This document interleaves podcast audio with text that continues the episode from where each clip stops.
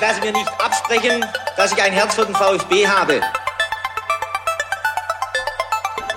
Sverrisson, dann wieder Kügel. Gewinnt sein Dribbling gegen Wörns und Guido Buchwald und der Ball ist im Tor. Nach 86 Minuten führt der VfB Stuttgart in Leverkusen mit 2 zu 1. Nach 1950, 52 und 84 gewinnt der VfB Stuttgart zum vierten Mal die Meisterschale. Jetzt müsste der Ball endlich noch einmal hereinkommen. Jetzt kommt er weit nach hinten auf Hitzelsberger!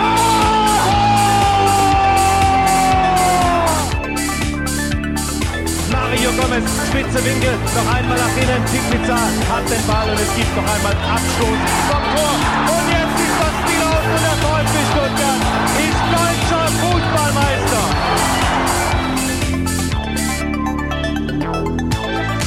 Herzlich willkommen bei STR. Mein Name ist Ricky, mit mir in der Leitung der Sebastian. Hallo Sebastian. Schönen guten Abend, Ricky. Sebastian, heute nehmen wir mal an einem Freitag Abend, Schrägstrich Nachmittag auf, ganz ungewohnte Zeiten. Bist du denn gedanklich schon im Wochenende? Äh, ja, so ein bisschen tatsächlich, aber es ist wirklich ungewohnt, mal am Freitag aufzunehmen. Aber englische Wochen verlangen nicht nur den Spielern alles ab, sondern auch uns natürlich. Und deswegen haben wir uns gedacht, komm, ähm, bevor es jetzt nach Leipzig geht, äh, nehmen wir nach dem Spiel gegen Wolfsburg nochmal, ähm, ja, fast, wir versuchen es jedenfalls, ein STR-Quickie auf. Hä? Ja, das ist das, was wir uns für heute vorgenommen haben, dass wir eine kurze STR-Ausgabe aufnehmen. Denn man muss ja schon so ehrlich sein, irgendwie dieses Spiel gegen Wolfsburg, es war unterhaltsam, es war zeitweise auch spannend, muss man sagen. Es gibt ein eigentlich genügend, über das man da sprechen könnte. Äh, nur trotzdem, ich weiß nicht, wie es dir geht, ist es dann oft so bei Spielen unter der Woche, gerade dann halt, wenn es nicht mehr allzu viel geht für die eigene Mannschaft, dass die relativ schnell aus dem Gedächtnis verschwinden und man sich so ein Stück weit dann aufs nächste Spiel vorbereitet. Das in dem Fall Leipzig, da hat man grundsätzlich nicht so viel Bock drauf. Aber was ich eigentlich sagen wollte, ist, dass diese Spiele unter der Woche sehr schnell verblassen. Finde ich auch, also es ist schwierig. ich meine, das Spiel gegen Wolfsburg war jetzt ja auch keins, es war kein unspektakuläres Spiel. Ne? Es sind vier Tore gefallen, es war wirklich viel los, es gab viele Chancen und trotzdem ist das so ach, relativ schnell wie wieder weg. Und das ist für mich auch der beste Beweis, dass äh, Bundesligaspiele eigentlich immer am Wochenende stattfinden sollten. Nach Möglichkeit bitte Samstag 15.30 Uhr oder nicht am Sonntag um 15.30 Uhr. Aber auch das ist noch okay. Aber äh, ja, grundsätzlich ist englische Woche schwierig. Ne? Du hast am nächsten Tag dann auch gleich wieder musst du zur Arbeit und hier und da. Nicht, wenn du dann halt irgendwie noch einen Podcast ähm, machst oder einen Blog schreibst oder beides sogar, dann ist es halt alles ein bisschen äh, mühsam auf jeden Fall. Ja, also ich kann ja sagen, das ist das erste Spiel, das ich im äh, Vorfeld zu einem Podcast nicht doppelt äh, geschaut habe oder dreifach, denn das habe ich wirklich nur am Mittwochabend verfolgt. Wir haben ja zwischenzeitlich dann auch noch unsere Halbzeitanalyse, unseren Halbzeit-Talk auf Instagram gemacht und äh, haben uns da gar nicht so sehr mit dem Spiel beschäftigt, sondern mehr mit dem mit den Geschehnissen auf Twitter. Ich muss jetzt im Nachhinein sagen, also vielleicht war ich da so ein bisschen drüber, aber das lag auch daran, dass ich äh, viele negative Kommentare über diese junge Mannschaft gelesen habe. Und da können wir ja gleich mal direkt einsteigen mit dem Spiel gegen Wolfsburg. Also Pellegrino Matarazzo hat auf die Jugend gesetzt, hat eine ganz, ganz junge Startelf aufgeboten. Mafopanos fehlte gelb gesperrt, Kaminski wegen Quarantäne, Stenzel, Tommy und die Davi saßen auf der Bank. Und äh, dann kehrte Kempf zurück auf seine linke Halbverteidigerposition. Massimo, Hamada, Klimowitz und Förster komplettieren das Ganze dann noch. Ähm, Sebastian, dein, dein erster Gedanke, als du die Startelf gesehen hast, um, wann war es, 1930? Äh, ich glaube, mein erster Gedanke war, hui, da wird wieder ordentlich durchrotiert. Äh, mutig auf jeden Fall, also fünf Positionen getauscht im Vergleich zum Spiel zuvor. Äh, ja, ich, ich fand das mutig und ich fand das erstmal auch gut. Natürlich dann auch im nächsten Moment also mit dem Hintergedanken, ah, und, und Gonzalo Castro wieder nur auf der Bank, hat das dann vielleicht das doch mit der nicht geglückten Vertragsverlängerung zu tun? Also Materazzo hat ja dann später gesagt, nee, nee, das hat damit gar nichts zu tun, sondern er wollte halt auf eine, er wollte auf mehr Laufstärke setzen. Weiß ich nicht. Ja, Tempo und Laufstärke waren. Ja, Tempo ja. und Laufstärke, also Tempo gehe ich dann vielleicht mit, äh, Laufstärke, hm, weiß ich nicht. Und man hat dann ja auch gesehen, in den 20 Minuten, in denen Castro noch gespielt hat am Ende, ähm, was er der Mannschaft dann ähm, geben kann, was dann vorher vielleicht fehlte. Also die Begründung hat mich nicht so richtig glücklich gemacht, glücklich gemacht, ähm, dass er halt mal andere Leute reinwirft. Äh, ja, es ist, ist völlig okay und ähm, gerade ähm, auf Ahamada über von Beginn an habe ich mich dann sehr gefreut und wurde dann auch nicht enttäuscht.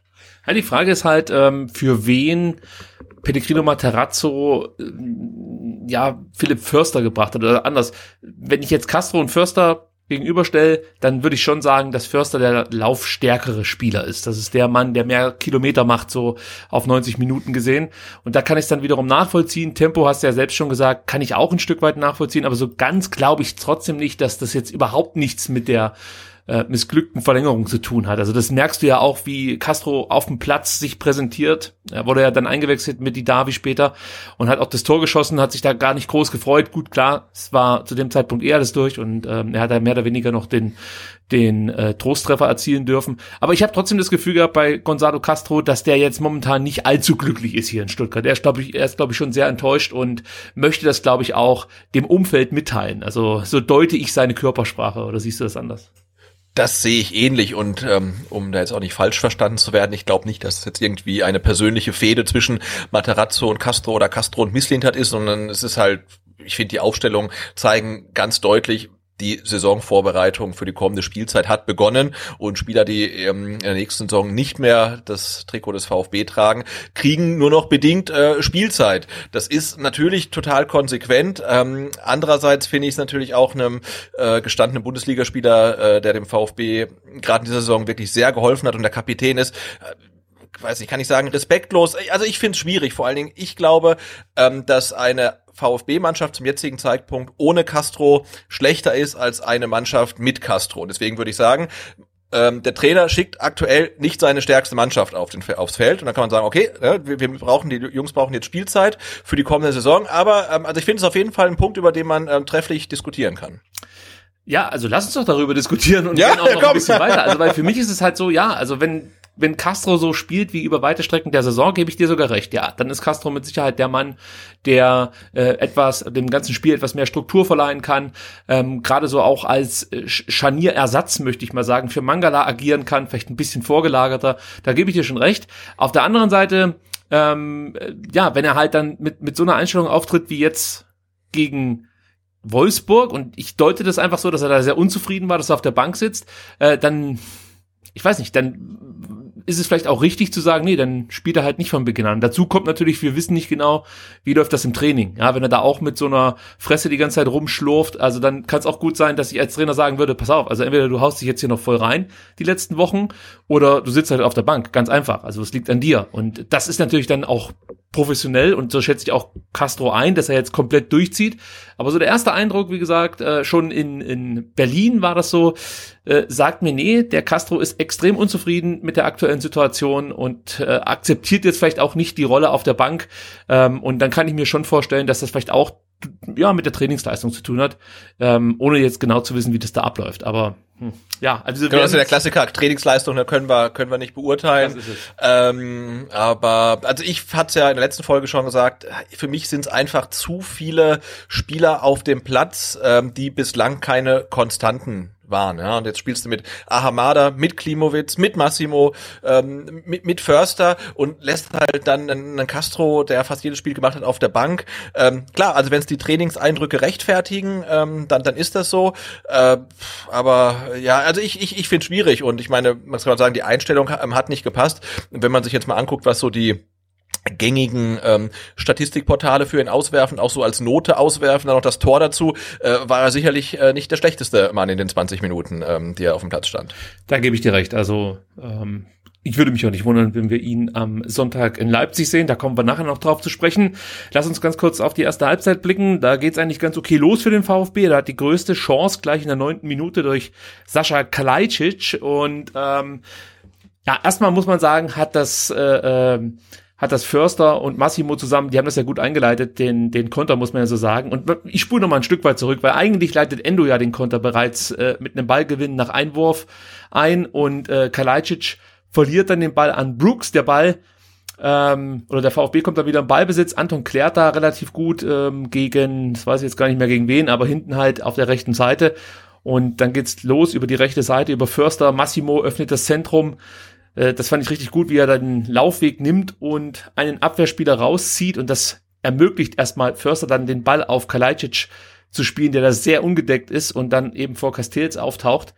Und ja, dann muss man sagen, eigentlich muss er den machen. Er macht ihn halt nicht. Ich glaube, äh, es geht natürlich wahnsinnig schnell, aber ich glaube, man kann schon erkennen, dass Castells so ein bisschen darauf spekuliert, dass ähm, Sascha äh, in die, in die, also von Castells aus gesehen, linke Ecke schießt.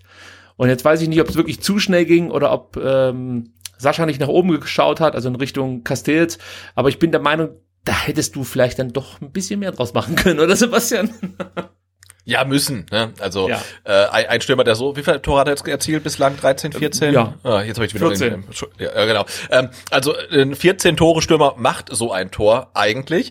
Ähm, allerdings habe ich mich dann auch gefragt, hab ich in dieser Saison schon eine Situation gesehen, in der Kalajdzic in so einer Abschlussposition war. Eigentlich nicht. Ne? Also meistens sind seine ähm, Abschlusssituationen ja sehr dynamisch und und und One-Touch. Ne? Klar, mit seinen vielen Kopfbällen, aber auch die, die er mit dem Fuß macht, sind meistens halt so Direktabnahmen. Und dass er so viel Platz hat, einen Ball ähm, annehmen, hat er überhaupt angenommen? Ich weiß es gar nicht, annehmen kann. Hat, äh, jetzt gucken wir mal kurz, äh, ja, er nimmt ihn einmal an, hat zweimal, ne, hat zwei Ballberührungen ähm, und kann dann irgendwie abschließen. Das hat man von ihm relativ selten gesehen. Vielleicht war er da auch überrascht, wie viel Zeit und Raum er hat. Äh, Aber der Abschluss ist halt schon ja ein bisschen kläglich. Also das Ding muss drin sein und wenn dann halt nicht, nicht schiebt, sondern Vollspann halt irgendwie äh, einfach mit Torwart reinschießt oder so. Aber das war so einen schlechten Abschluss haben wir, glaube ich, von ihm in der Saison noch nicht gesehen. Aber wie gesagt, auch in der Position habe ich noch nicht so oft gesehen. Ja, er hat wenig hundertprozentige vermasselt, muss man sagen.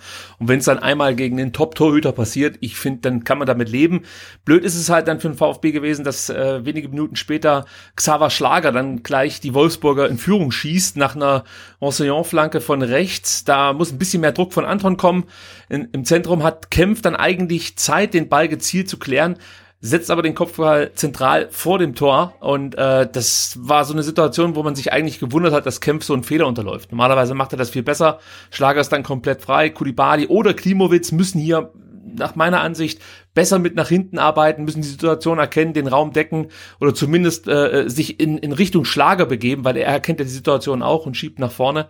Ähm, da muss ich gleich was dazu noch sagen, äh, weil uns das letzte Woche auch schon mal äh, weil das letzte Woche auch schon mal Thema war. Und zwar könnte es damit zu tun haben, dass die äh, Spieler, die auf, auf den Wingback-Positionen aktuell spielen oder auf der Acht spielen, so extrem offensiv denken, dass sie eigentlich immer schon wieder die nächste Kontersituation im Kopf haben und sich deswegen nicht weit genug mit nach hinten einschalten und da konsequenter verteidigen, bevor wir jetzt das Tor dann endgültig besprechen?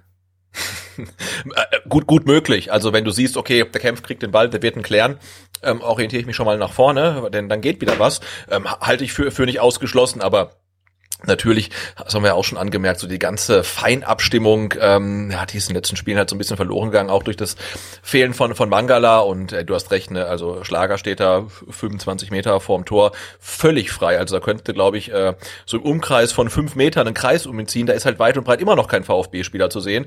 Ähm, und ähm, es, es gibt ja noch Personal, das ihn halt irgendwie ähm, stellen könnte, aber die sind irgendwie mit den Gedanken, ja, vielleicht schon beim nächsten Angriff oder ganz woanders, so wie äh, Marc Oliver Kempf, weil der kann ja wirklich mit dem Ball eigentlich alles machen, äh, nur in, bitte nicht in die Mitte klären. Ja, bei Kempf, äh, ganz klar, da weiß ich nicht, was er da gedacht hat, keine Ahnung. Ähm, er hat genügend Zeit, den Ball woanders hin zu spielen. Egal, das Thema ist abgeschlossen, so ein Fehler passiert mal. Ähm, aber das mit den, mit den Wingbacks, das ist, glaube ich, wirklich ein Thema, das muss man so ein bisschen auf dem Zettel haben, weil Wingback bedeutet halt nicht, dass du rechts außen spielst und dich nach hinten gar nicht engagierst. Und ich habe immer das Gefühl, dass es bei dem einen oder anderen nicht ganz so konsequent abläuft. Also Silas brauchte ja auch eine Zeit, bis er dann seine rechte Seite richtig beackert hat und auch wirklich hinten Zweikämpfe gewonnen hat, dann den Ball nach vorne getragen hat, äh, Flanken geschlagen hat, äh, nach innen gezogen ist. Also bis er diese Rolle des Wingbacks wirklich richtig verkörpert hat, das hat eine Weile gedauert.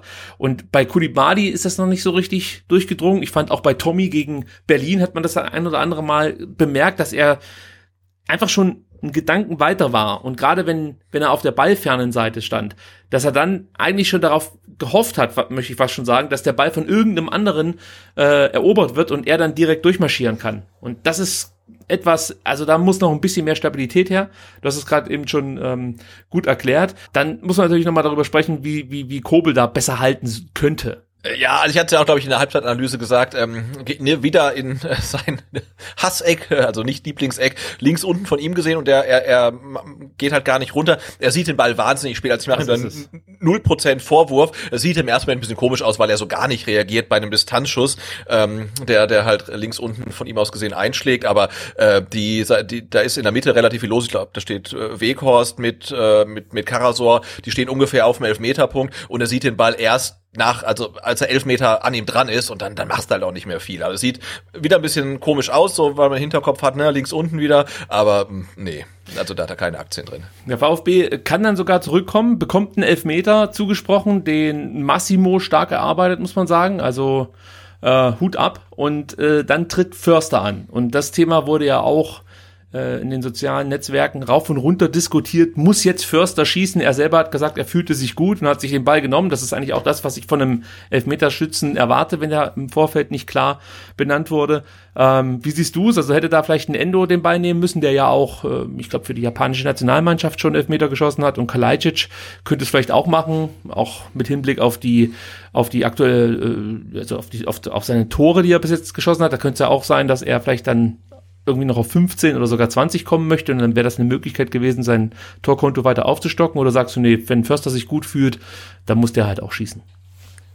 Also er muss nicht schießen, aber er kann schießen. Also ich würde sagen, äh, am, am was war der 29. Spieltag in einer Tabellensituation, wo du nach unten, nach oben nichts mehr machst, äh, du liegst 0-1 zurück, es ist die 26. Minute, äh, da sollte eigentlich jeder Bundesliga-Profi äh, in der Lage sein, aus elf Metern ähm, ein, ein Tor zu schießen. Und wenn sich Philipp Förster gut fühlt und äh, Selbstvertrauen hat und seine Mitspieler sagen, komm Philipp, mach halt mal, na klar, also warum nicht? Das ist ja gar kein, gar kein Thema. Ne? Das, äh, das spricht gar nichts gegen, ähm, dass er schießt, nur er sollte halt dann auch treffen. Also ich meine, wenn er jetzt nicht trifft, ist es dann auch kein Beinbruch in der aktuellen Situation. Ähm, aber er, ja, es, er war halt auch nicht gut geschossen. Ob da jetzt jemand anders schießen muss, es drängt sich halt erstmal keiner so auf. Ne? Und da bin ich auch wieder beim Punkt, wenn dann zum Beispiel ein Castro auf dem Platz steht, wäre eigentlich klar gewesen, wer den Elber schießt. Aber so, äh, ja, hast du halt eine, eine sehr flache Hierarchie, die gut ist, äh, aber dann halt auch wieder schädlich in so einer Situation, weil da drängt sich erstmal niemand auf, äh, der, der den Elber schießen kann.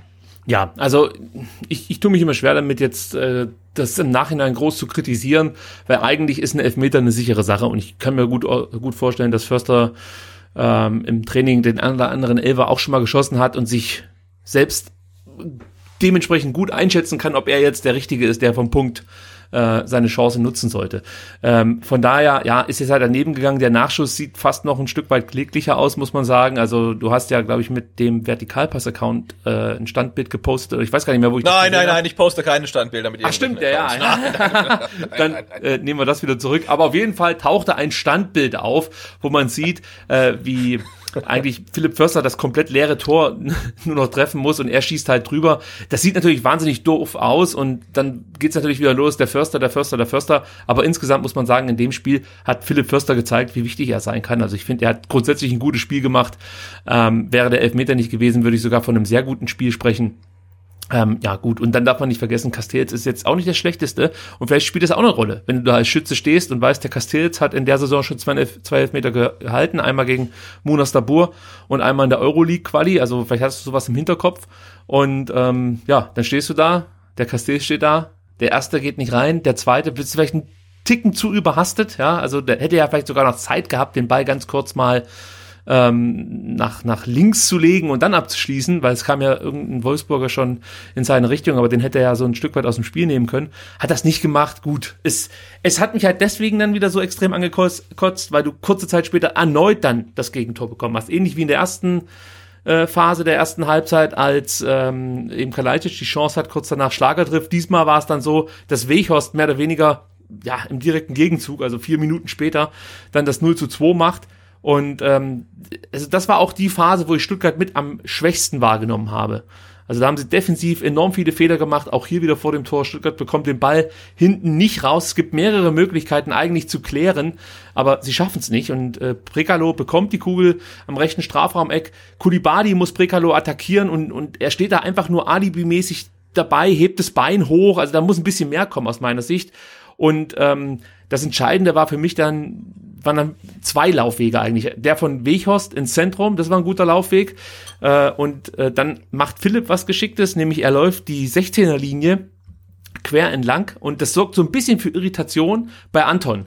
Und das sind natürlich dann vielleicht diese, diese äh, wenigen äh, Sekundenbruchteile, äh, wo sich dann Weghorst halt einfach im richtigen Moment lösen kann auch weiß, was mit Prekalo vorher trainiert wurde, wo der die Flanken hinschlägt und man merkt ja oder man sieht, wenn man sich die Szene mehrfach anschaut, Weghorst orientiert sich im ersten Moment auf den ersten Pfosten, dann kommt der Ball so mittig, aber Anton, der weiß noch gar nicht so, so genau, wo er sich hin orientieren soll und ihm fehlt dann ein oder vielleicht auch zwei Schritte, um an Weghorst richtig dran zu sein. Also Anton schätzt entweder die Flanke falsch ein oder Weghorst äh, ist halt den Ticken einfach dann schneller, holt sich den Vorsprung und macht dann das 0 zu 2. Das machen sie schon gut, die Wolfsburger, muss man sagen. Ja, äh, klasse Mannschaft, total effizient. Ähm, ich wollte mal kurz zurückkommen auf den verschossenen ähm, Elfmeter. Philipp Förster ist für mich so das Synonym des Spiels. Ne? Keine schlechte Partie, wenn es gut läuft, äh, geht er raus aus dem Spiel ähm, mit einem Scorerpunkt, weil Kalajdzic äh, in der neunten Minute trifft und einem Tor, weil er den Elfmeter reinmacht, dann ist er wahrscheinlich Man of the Match und so ist er halt irgendwie, äh, jetzt böse gesagt, Depp of the Match, ne, weil er den Elfmeter und den Nachschuss verschossen hat ähm, und das, was ihm widerfahren ist, ist ja eigentlich genau dem, dem VfB als Mannschaft auch widerfahren. Ähm, Kalajdzic hat die Chance, macht's nicht rein, zack, trifft Wolfsburg, ähm, Förster hat die große Chance, macht's nicht, zack, trifft äh, Wout Weghorst. Ne? Also das war irgendwie äh, er war ähm, das Gesicht des Spiels, also irgendwie die Chancen nicht genutzt und auf der anderen Seite äh, hat es dann ähm, geklingelt. Und ähm, ich hatte hier schon vorgewarnt, hier ein bisschen äh, VfB-Historie, äh, verschossene Elfmeter gegen den VfL Wolfsburg haben beim VfB ja ähm, Tradition. Ähm, vor allen Dingen verschossene Elfmeter und kläglich ähm, vergebene ähm, Nachschüsse haben Tradition. Denn äh, erster Spieltag der Saison äh, 2012, 2013 äh, war es äh, Vedat Ibisevic, der damals gegen ähm, Diego Benaglio verschossen hat. Und damals war das noch viel, viel äh, dramatischer, denn das Spiel stand 0 zu 0. Es war die 88. Minute. Äh, Vedat Ibisevic verschießt den Elfmeter und auch da hat dann Postwenden Wolfsburg getroffen, damals in der 90. Ähm, durch Bast Dost. Eine ähnliche Dramaturgie wie am vergangenen Mittwoch. Also irgendwie haben das die äh, Stuttgart-Wolfsburg-Spiele so an sich. Ich hoffe, das wird sich irgendwann mal wieder ändern und der VfB trifft dann auch. Denn auch danach, das muss man ja sagen, die erste Halbzeit, das, das war eigentlich keine richtig schlechte Halbzeit beim VfB. Man hat genügend Chancen gehabt, selber Tore zu erzielen. In der 35. Minute hat Kulibadi nochmal eine großartige Chance. Und hier muss ich einfach ganz kurz auf die Chance eingehen, weil äh, hier siehst du eigentlich, warum Förster so wichtig ist. Der presst nämlich gut und dadurch entsteht der Ballverlust für die Wolfsburger. Ja, dann Massimo mit guter Übersicht spielt Kulibali auf links an und dann hält das äh, Castells wieder wahnsinnig stark.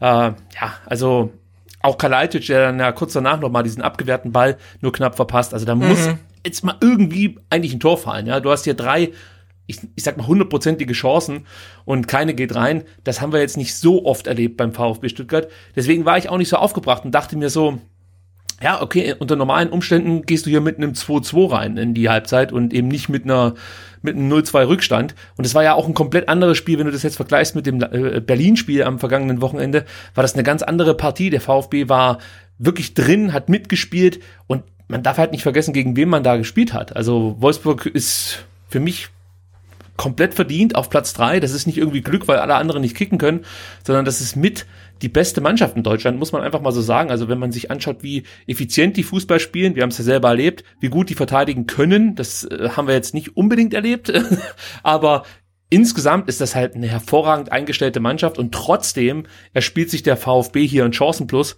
und ähm, muss, wie gesagt, mindestens, mindestens ein Tor schießen, eher sogar zwei. Ähm, Ahamada hat kurz vor Schluss dann auch nochmal eine Chance, also kurz vor Ende der ersten Halbzeit. Äh, die muss er auch besser verwerten. Also ob das jetzt dann gleich ein Tor sein muss, schwer zu sagen, aber ich hätte. Also meinst, meinst du den Schuss aus 18 Metern? Ja, oder? genau, ja. Eigentlich ja, hat er genügend gut, Zeit da. Ja, gut, gut freigespielt von Kulibali, ne? Und ja. da, da ist auch mehr, mehr drin. Und die erste Halbzeit war wirklich so eine ganz äh, verhängnisvolle Liaison aus äh, Unkonzentriertheit in der Defensive und einer tatsächlich dann schon brutalen Abschlussschwäche, ne? Weil also, dass du aus der Halbzeit, du hast gerade schon gesagt, äh, rausgehst und kein einziges Tor gemacht hast, obwohl du einen Elfmeter hattest und und und drei, zwei riesige Chancen, eine gute Chance, äh, das ist halt dann gegen Wolfsburg, das das bricht dir das Genick halt. Also das das kannst du kannst du eigentlich nicht machen oder kannst du nicht machen und dann geht das Spiel halt so so aus, wie es halt ausgegangen ist. Aber trotzdem klar, wir wir denken natürlich immer positiv und es macht natürlich Mut, dass der VfB sich so viele Chancen erarbeitet hat. Ja, was mir jetzt auch nochmal aufgefallen ist, um die erste Halbzeit rund rund zu machen. Ähm, der VfB hat ja schon Probleme gehabt gegen, gegen Berlin, wenn die mit einer Viererkette spielen, ja, also dass sie das Spiel dann breit machen können und unsere Dreierkette so ein Stück weit auseinanderziehen. Das hat Wolfsburg auch wieder gut gemacht. Also zum einen haben die gut gepresst, aber das weiß man. Dann haben sie die Flügel gut bespielt und ähm, ja, auf der anderen Seite hat es der VfB nicht immer geschafft, die nötige Vertikalität ins Spiel zu bringen. Also gerade dieses Aufdrehen hat man wieder vermisst. Das Balltempo insgesamt war nicht so hoch. Äh, das wurde dann in der zweiten Halbzeit ein bisschen besser. Mir haben die Verlagerungen ein Stück weit gefehlt, weil da gab es eigentlich schon auch Räume, aber die Laufwege passten dann, und da bin ich wieder bei diesem Begriff äh, von den ballfernen Spielern nicht so gut. Und viele Situationen wir sagen das jetzt schon seitdem Mangala verletzt ist, in vielen Situationen siehst du einfach genau dieser Spieler fehlt in dem Moment. Genau das ist das Element, was dem VfB oft fehlt, um sich dann vielleicht auch in, in schwierigen Situationen nochmal zu lösen und wie gesagt dann Dribblings zu wagen, aufzudrehen. Also das alles äh, fehlte mir so ein Stück weit in der ersten Halbzeit und dennoch war ich insgesamt mit dem, was ich auf dem Platz gesehen habe, zufrieden.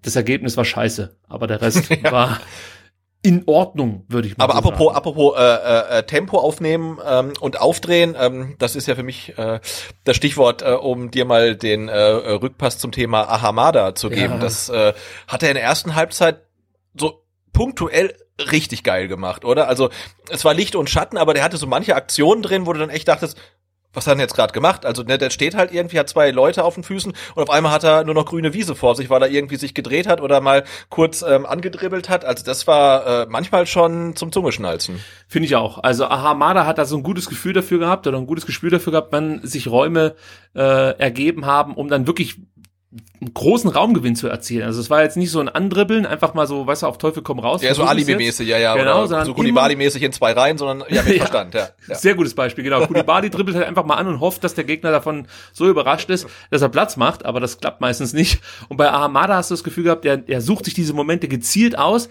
und hat dann auch so viel Tempo in der Aktion. Also das ist ja unglaublich, was der dann für einen Antritt mit Ball hat, äh, dass dann äh, auch die komplette Defensive der Wolfsburger davon überrascht wurde.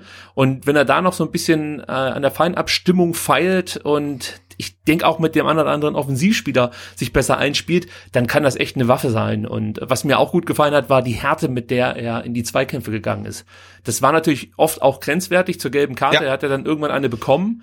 Aber im Prinzip finde ich erstmal diese rustikale Gangart gar nicht so verkehrt. Also äh, man hat schon gemerkt, dass er sich da, glaube ich, auch ein bisschen Respekt verschafft hat gegen echt abgezockte Hunde. Und das meine ich jetzt positiv. Also so ein Schlager und ein Arnold, die musst du erstmal auf Abstand halten, weil die eigentlich die sind, die sonst austeilen. Und äh, da hat er das ein oder andere Mal ein Statement gesetzt und hat sich für mich auch komplett äh, für diese erste Halbzeit in München rehabilitiert. Also das war einfach ein gelungener Auftritt. Äh, das geht noch besser, glaube ich. Also man merkt es einfach, dass er, dass da noch mehr schlummert sozusagen. Das war jetzt nicht ein äh, ein Peak nach oben. Ich würde eher sagen, dass das so das Level ist, was du von ihm erwarten kannst. Ähm, aber ich habe Bock, diese Entwicklung mit ihm mitzugehen. Also das, das ist vielleicht auch noch mal das, was mit reinspielt. Weißt du, wenn du diese erste Halbzeit siehst, wo nicht alles klappt, ja, wo du auch zurückliegst, aber du hast immer wieder so so Momente wie so Ahamada halt mit im Spiel, wo du sagst, hey, aber da kann schon noch was gehen in den nächsten 12, 13 Monaten mit dem VfB. wenn die das sind dann, das sind dann die, die, die sogenannten Ahamada-Momente. Genau. das gefällt mir. Ja, zweite Halbzeit, äh, dann dreht sich das Spiel so ein Stück weit. Also Wolfsburg macht das natürlich dann auch ganz gut, verteidigt in der zweiten Halbzeit sehr kompakt mit einer Viererkette, da vorne Dreierkette. Man setzt auf diese Umschaltsituation, überlässt Stuttgart den Ball, mit Sicherheit auch ähm, ja eine taktische Vorgabe gewesen von von Glasner, der sich das genau angeschaut hat und bemerkt hat, dass der VfB zum einen Probleme hat, äh, oder es dem VfB schwerer fällt, wenn sie halt den Ball am Fuß haben und gegen eine tief verteidigende Mannschaft anlaufen müssen. Zum anderen hast du immer die Möglichkeit, mit einer gewissen Härte dem VfB auf den Sack zu gehen. Auch das ist auffällig, dass man sich da immer so ein bisschen schwerer tut, wenn, das beste Beispiel ist halt gegen Berlin, wenn halt hart attackiert wird und ähm, ja, ich möchte mal sagen, der VfB hat sich jetzt natürlich nicht allzu viele Chancen erspielt in der zweiten Halbzeit. Das ging dann erst mit der 60. Minute los, als Endo mal eine Chance hatte. Äh, davor kam eigentlich nicht viel zustande. Ähm, aber dennoch musst du erstmal so ein Spiel aufziehen können. Also es gibt auch andere Mannschaften, die gehen dann gegen Wolfsburg irgendwie mit, mit 4-5-0 baden. Das ist ein bisschen übertrieben, aber sie, die, die ergeben sich halt einfach in diesem Ergebnis, in diesem 2 zu 0 und nichts gelingt. Und dann äh, äh setzt Wolfsburg zwei, drei Konter und es steht dann 3-4-0. So war es jetzt bei uns nicht. Ähm, aber trotzdem waren es dann die Wolfsburger, die das 3 zu 0 machen äh, äh, konnten. Und Sebastian, da musste ich ganz kurz an unsere letzte Ausgabe zurückdenken, als ich so leichtfertig sagte, ah, es könnte schon so 0-2, 0-3 werden. Und im Nachhinein dachte ich mir so, oh, da hast du vielleicht einen Ticken überzogen. Dann steht es auf einmal 0-3 und ich denke, das gibt's doch gar nicht. Eigentlich fühlt sich das gar nicht an wie ein 0-3-Spiel. Ja.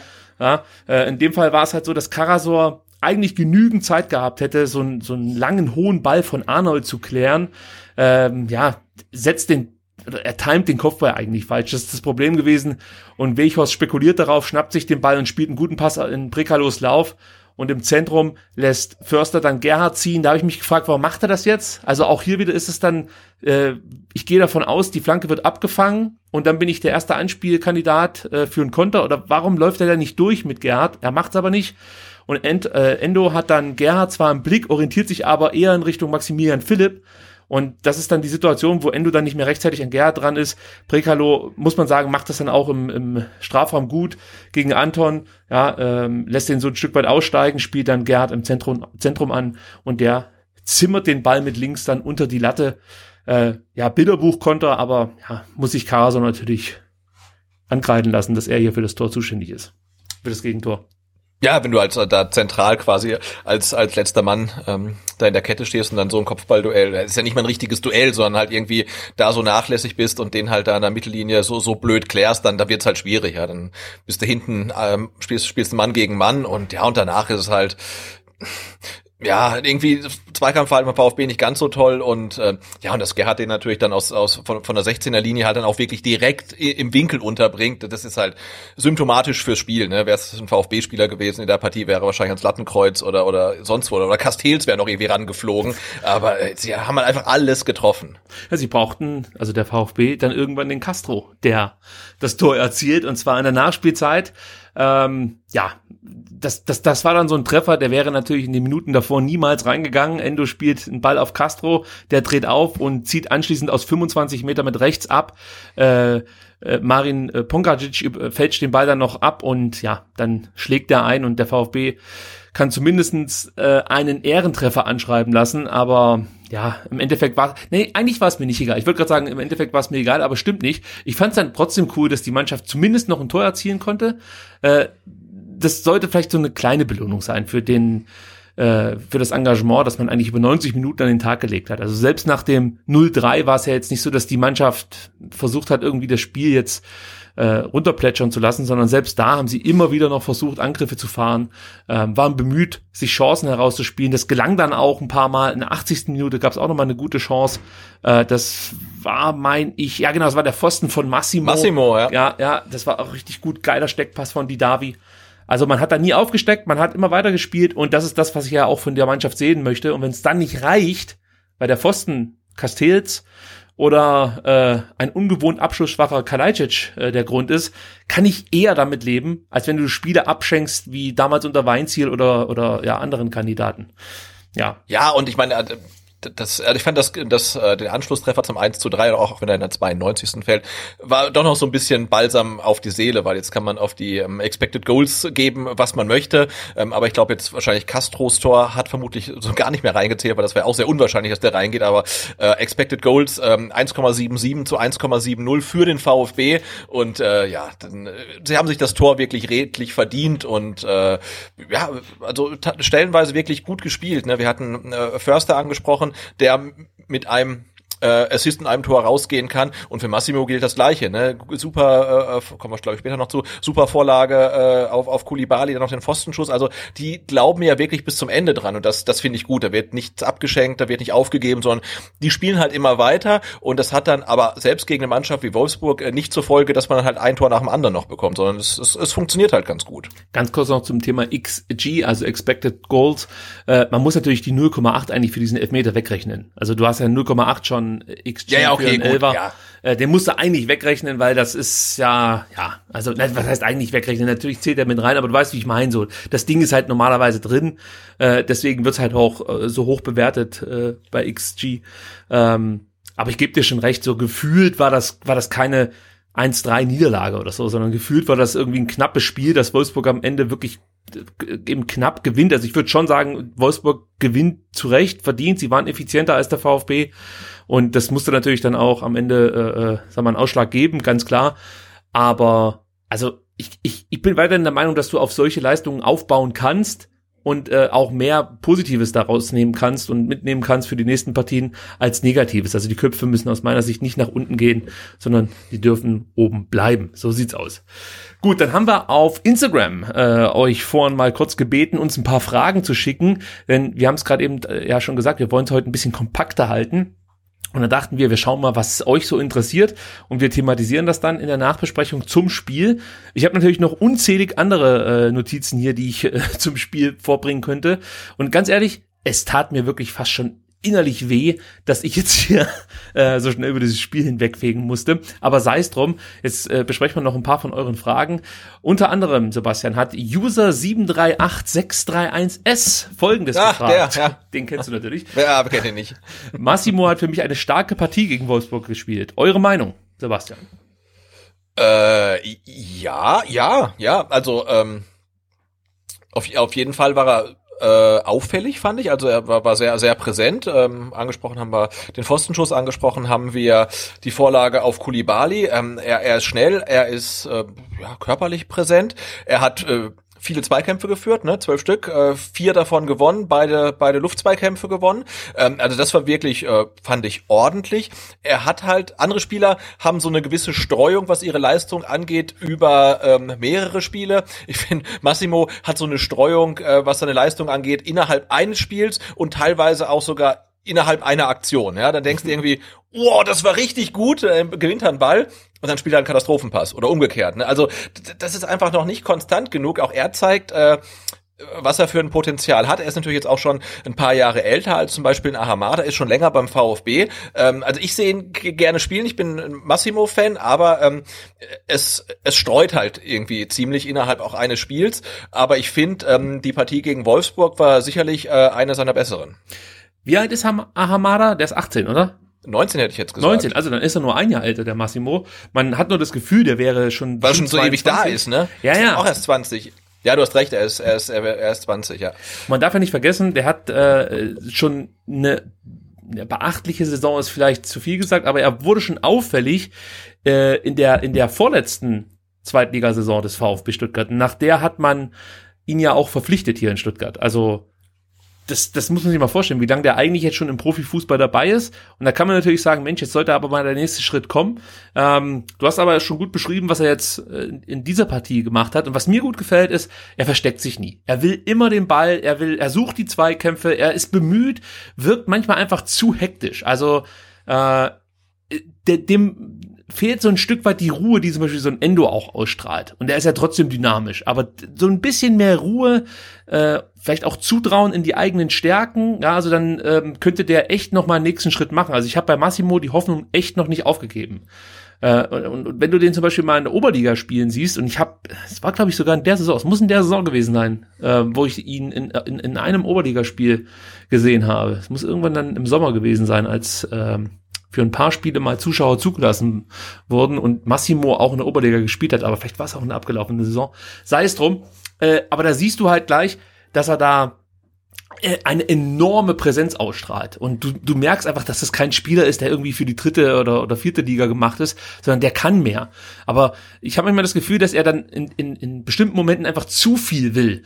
Und dann kommen eben genauso Situationen zustande, wie du beschrieben hast. Der erobert irgendwie einen Ball, das, da denkst du, holy shit, was ist denn das für ein geiler Pressingspieler? Dann läuft er mit dem Ball los, dann spielt er einen Pass in den Rücken seines Mitspielers, trotzdem keine Ahnung, kommt ja der, äh, der, der äh, Mitspieler noch an den Ball, spielt Massimo an, der hat dann einen wahnsinnig guten ersten Kontakt, schließt dann ab und du denkst, Alter, was war denn das jetzt? Also das ist halt so Massimo-Spielzug. Ähm, und wenn er das irgendwie alles zusammen noch hinbekommt und vielleicht kommt das mit mehr Spielzeit, dann sehe ich da den Zug definitiv noch nicht abgefahren. Und äh, um die Frage hier von User 738631S zu beantworten. Ich bin auch der Meinung, dass Massimo ein gutes Spiel gemacht hat. Natürlich waren da auch hier und da ein paar Fehler mit dabei. Ähm, ich nehme ihn das aber absolut nicht übel. Ich finde es auch gut, dass Matarazzo ihm jetzt mal wieder einen Startelf-Einsatz gegeben hat. Und ich, ich würde ihn auch gegen Leipzig bringen. Da kommen wir nachher noch drauf zu sprechen. Dann hat Bobbertails uns gefragt, warum schafft es der VfB in der letzten Zeit nicht mehr so effektiv, ich denke, er meint effizient, zu sein wie vor einigen Spielen? Ja. Sebastian, warum machen die Stuttgarter die Buden nicht? Äh, gute Frage. Kann ich, kann ich gar nicht beantworten, weil Kalajdzic nicht trifft. Also, und weil uns halt so ein bisschen, ja, und weil Sosa nicht spielt. Also, Das ist eine Qualitätsfrage im Endeffekt. Ja, also und halt äh, auch, auch Glück-Pech-Geschichte sicherlich auch. mit dabei und du hast halt jetzt gegen Wolfsburg einfach das nötige Glück nicht gehabt. Ähm, dir fehlen dann vielleicht auch die Flanken von Sosa. Ja, und du hast halt das Pech, dass er halt ein Kalajdzic nicht, nicht trifft und äh, natürlich ist es einfach so, weil dir auch zu viele Spieler, Spieler einfach fehlen. Ja, das ist einfach ein Unterschied, ob du auf rechts mit einem Kulibadi, mit einem Massimo spielst oder eben mit einem Silas. Da fängt schon für mich an. Dann, du hast es gesagt, Sosa fehlt. Die Flanken die speziellen Flanken, die ja fast eigentlich für äh, Kalajdzic gemacht sind, fehlen. Ja, da kann sich Kalajdzic nicht mehr so hervortun. Es ist jetzt nicht so, dass er in den Spielen zuvor, als Sosa noch mitgespielt hat, ähm, ja, ständig irgendwie die, die, die Bälle sich hinten geholt hat, nach vorne geschleppt hat und dann verwandelt hat, sondern da waren es halt oft eben diese Flanken, die Kalajdzic erst zum in den Fokus gerückt haben, so möchte ich es mal sagen. Er hat da auch oft wenig Ballaktionen gehabt und äh, hat zwar abgelegt, das macht er auch immer wieder gut, aber es war jetzt, es ist halt jetzt kein Haaland oder so. Das, das darf man natürlich nicht erwarten von ihm.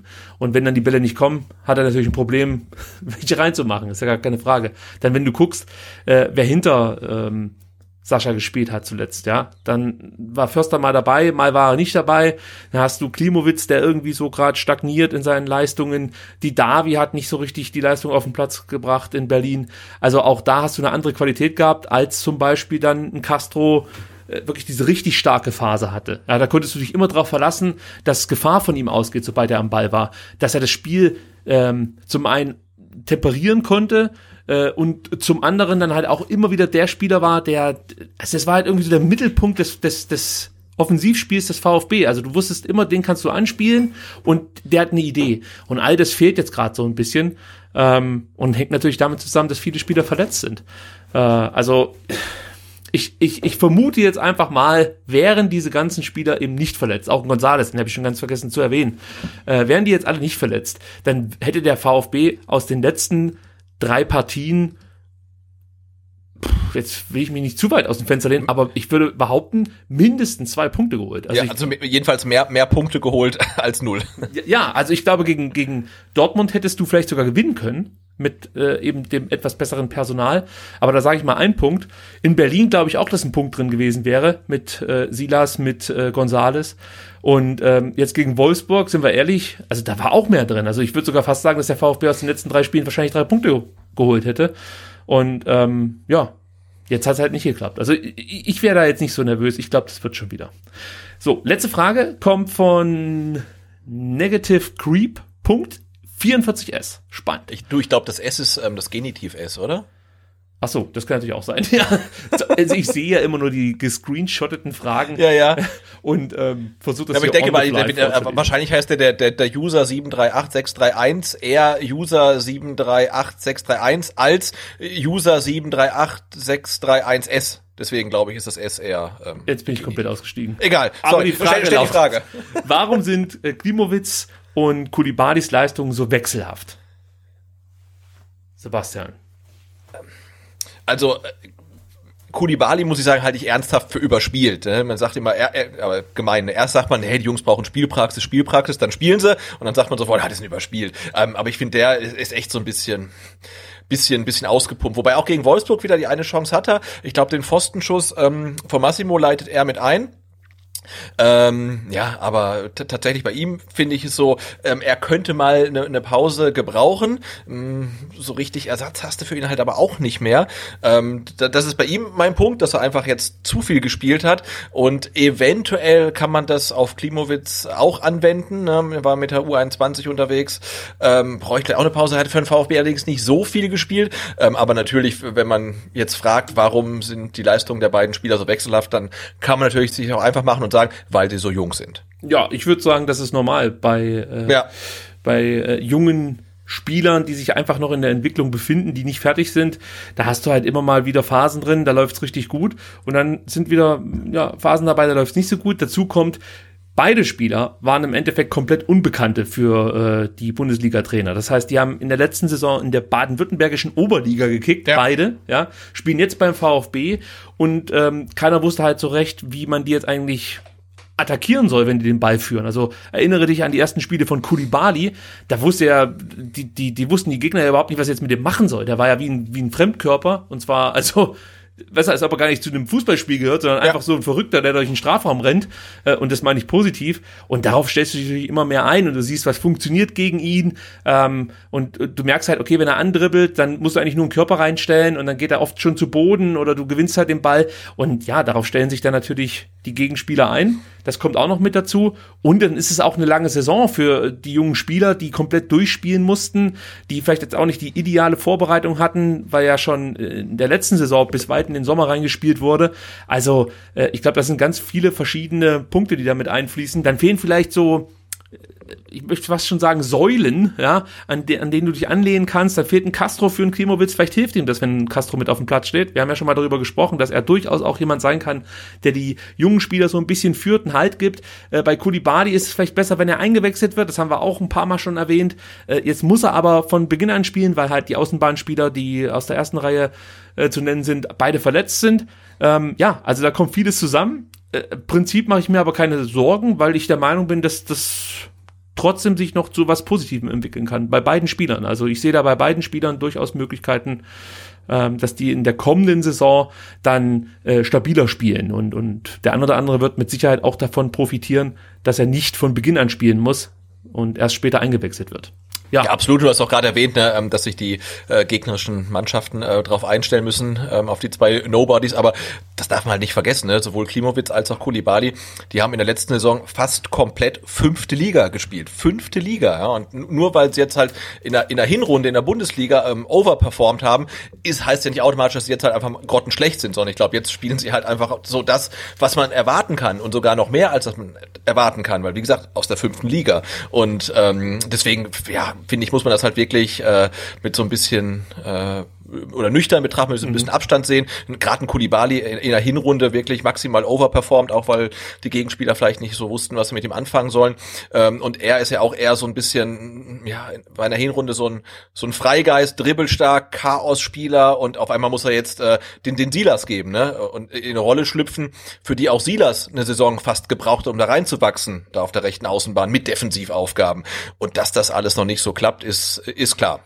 Am Sonntag steht dann schon das nächste Spiel an, 15.30 gegen RB Leipzig. Und ich kann es schon mal sagen, Sebastian, heute habe ich es nicht vergessen. Um 16.15 Uhr am Sonntag gibt's unseren Halbzeit-Talk auf Instagram at VfB-STR. Da schaust du, oder?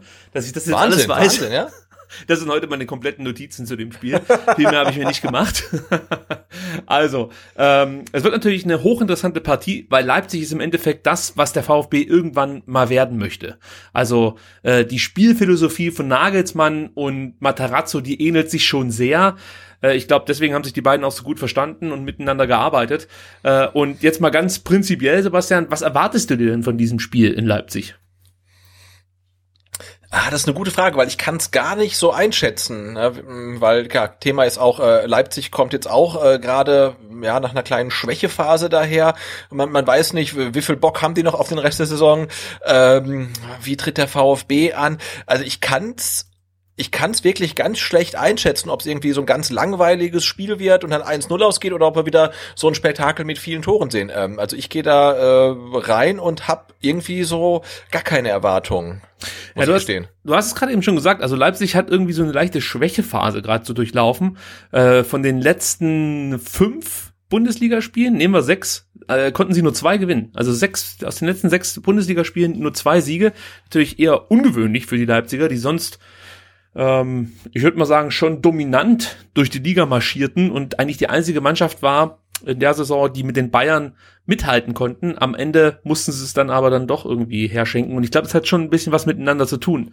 Also ich glaube, dass das 0-1 gegen München äh, bei den Leipzigern so ein Stück weit den Stecker gezogen hat. Also lange Zeit war das halt so das große Ziel, so lange wie möglich im Meisterkampf, äh, Meisterschaftskampf eine Rolle zu spielen. Und dann hast du dieses Spiel gegen München, da hat man sich viel vorgenommen, hat auch gut gespielt, hat aber die Chancen nicht genutzt. Das war grundsätzlich das Problem der letzten Spiele. Mhm. Ähm, die Champions League ist eigentlich sicher, da kann nicht mehr viel passieren. Ob die jetzt Vierter werden oder Zweiter, weiß ich nicht, ob das noch so ein großer Ansporn ist. Also für mich wäre es ein Riesenansporn, aber ja, äh, ich glaube, da geht's einfach nur um Champions League Teilnahme. Also ich glaube, so ein bisschen ist da irgendwie, ähm, wie sagt man, die Luft raus, ja. Und auf der anderen Seite hast du dann noch mit Nagelsmann einen Trainer, der sich offensichtlich dann auch mit seiner Zukunft mehr beschäftigt. Das wäre jetzt eine wüste Unterstellung meinerseits, aber also, also als Spieler könntest du halt schon denken, okay, der Trainer geht nächstes Jahr. Äh, der wird vielleicht ein München-Trainer, ob das jetzt dann am Ende auch wird, müssen wir mal abwarten. Aber äh, also als, als Spieler könnte man schon so denken, ja, was soll's, wir haben die Champions League erreicht, ähm, mehr geht nicht mehr, der Nagelsmann geht, ich muss mir jetzt auch nicht komplett hier reinknallen, weil nächstes Jahr kommt eh ein neuer. Also so wirkt die Mannschaft auf mich aktuell. Ja, ich habe mir das letzte Spiel der Leipziger gegen Hoffenheim angeschaut, auf The Zone an, äh, am letzten Freitag. Und hast halt auch wieder gesehen, dass die gerade irgendwie ein Problem haben, den Ball ins Tor zu bringen. Also die Angriffe sehen gut aus, aber ja, wir sind nicht mehr so effizient vorm Tor. Und vielleicht ist es auch eine Konzentrationsfrage dann am Ende schwer einzuschätzen, wo Leipzig aktuell gerade steht.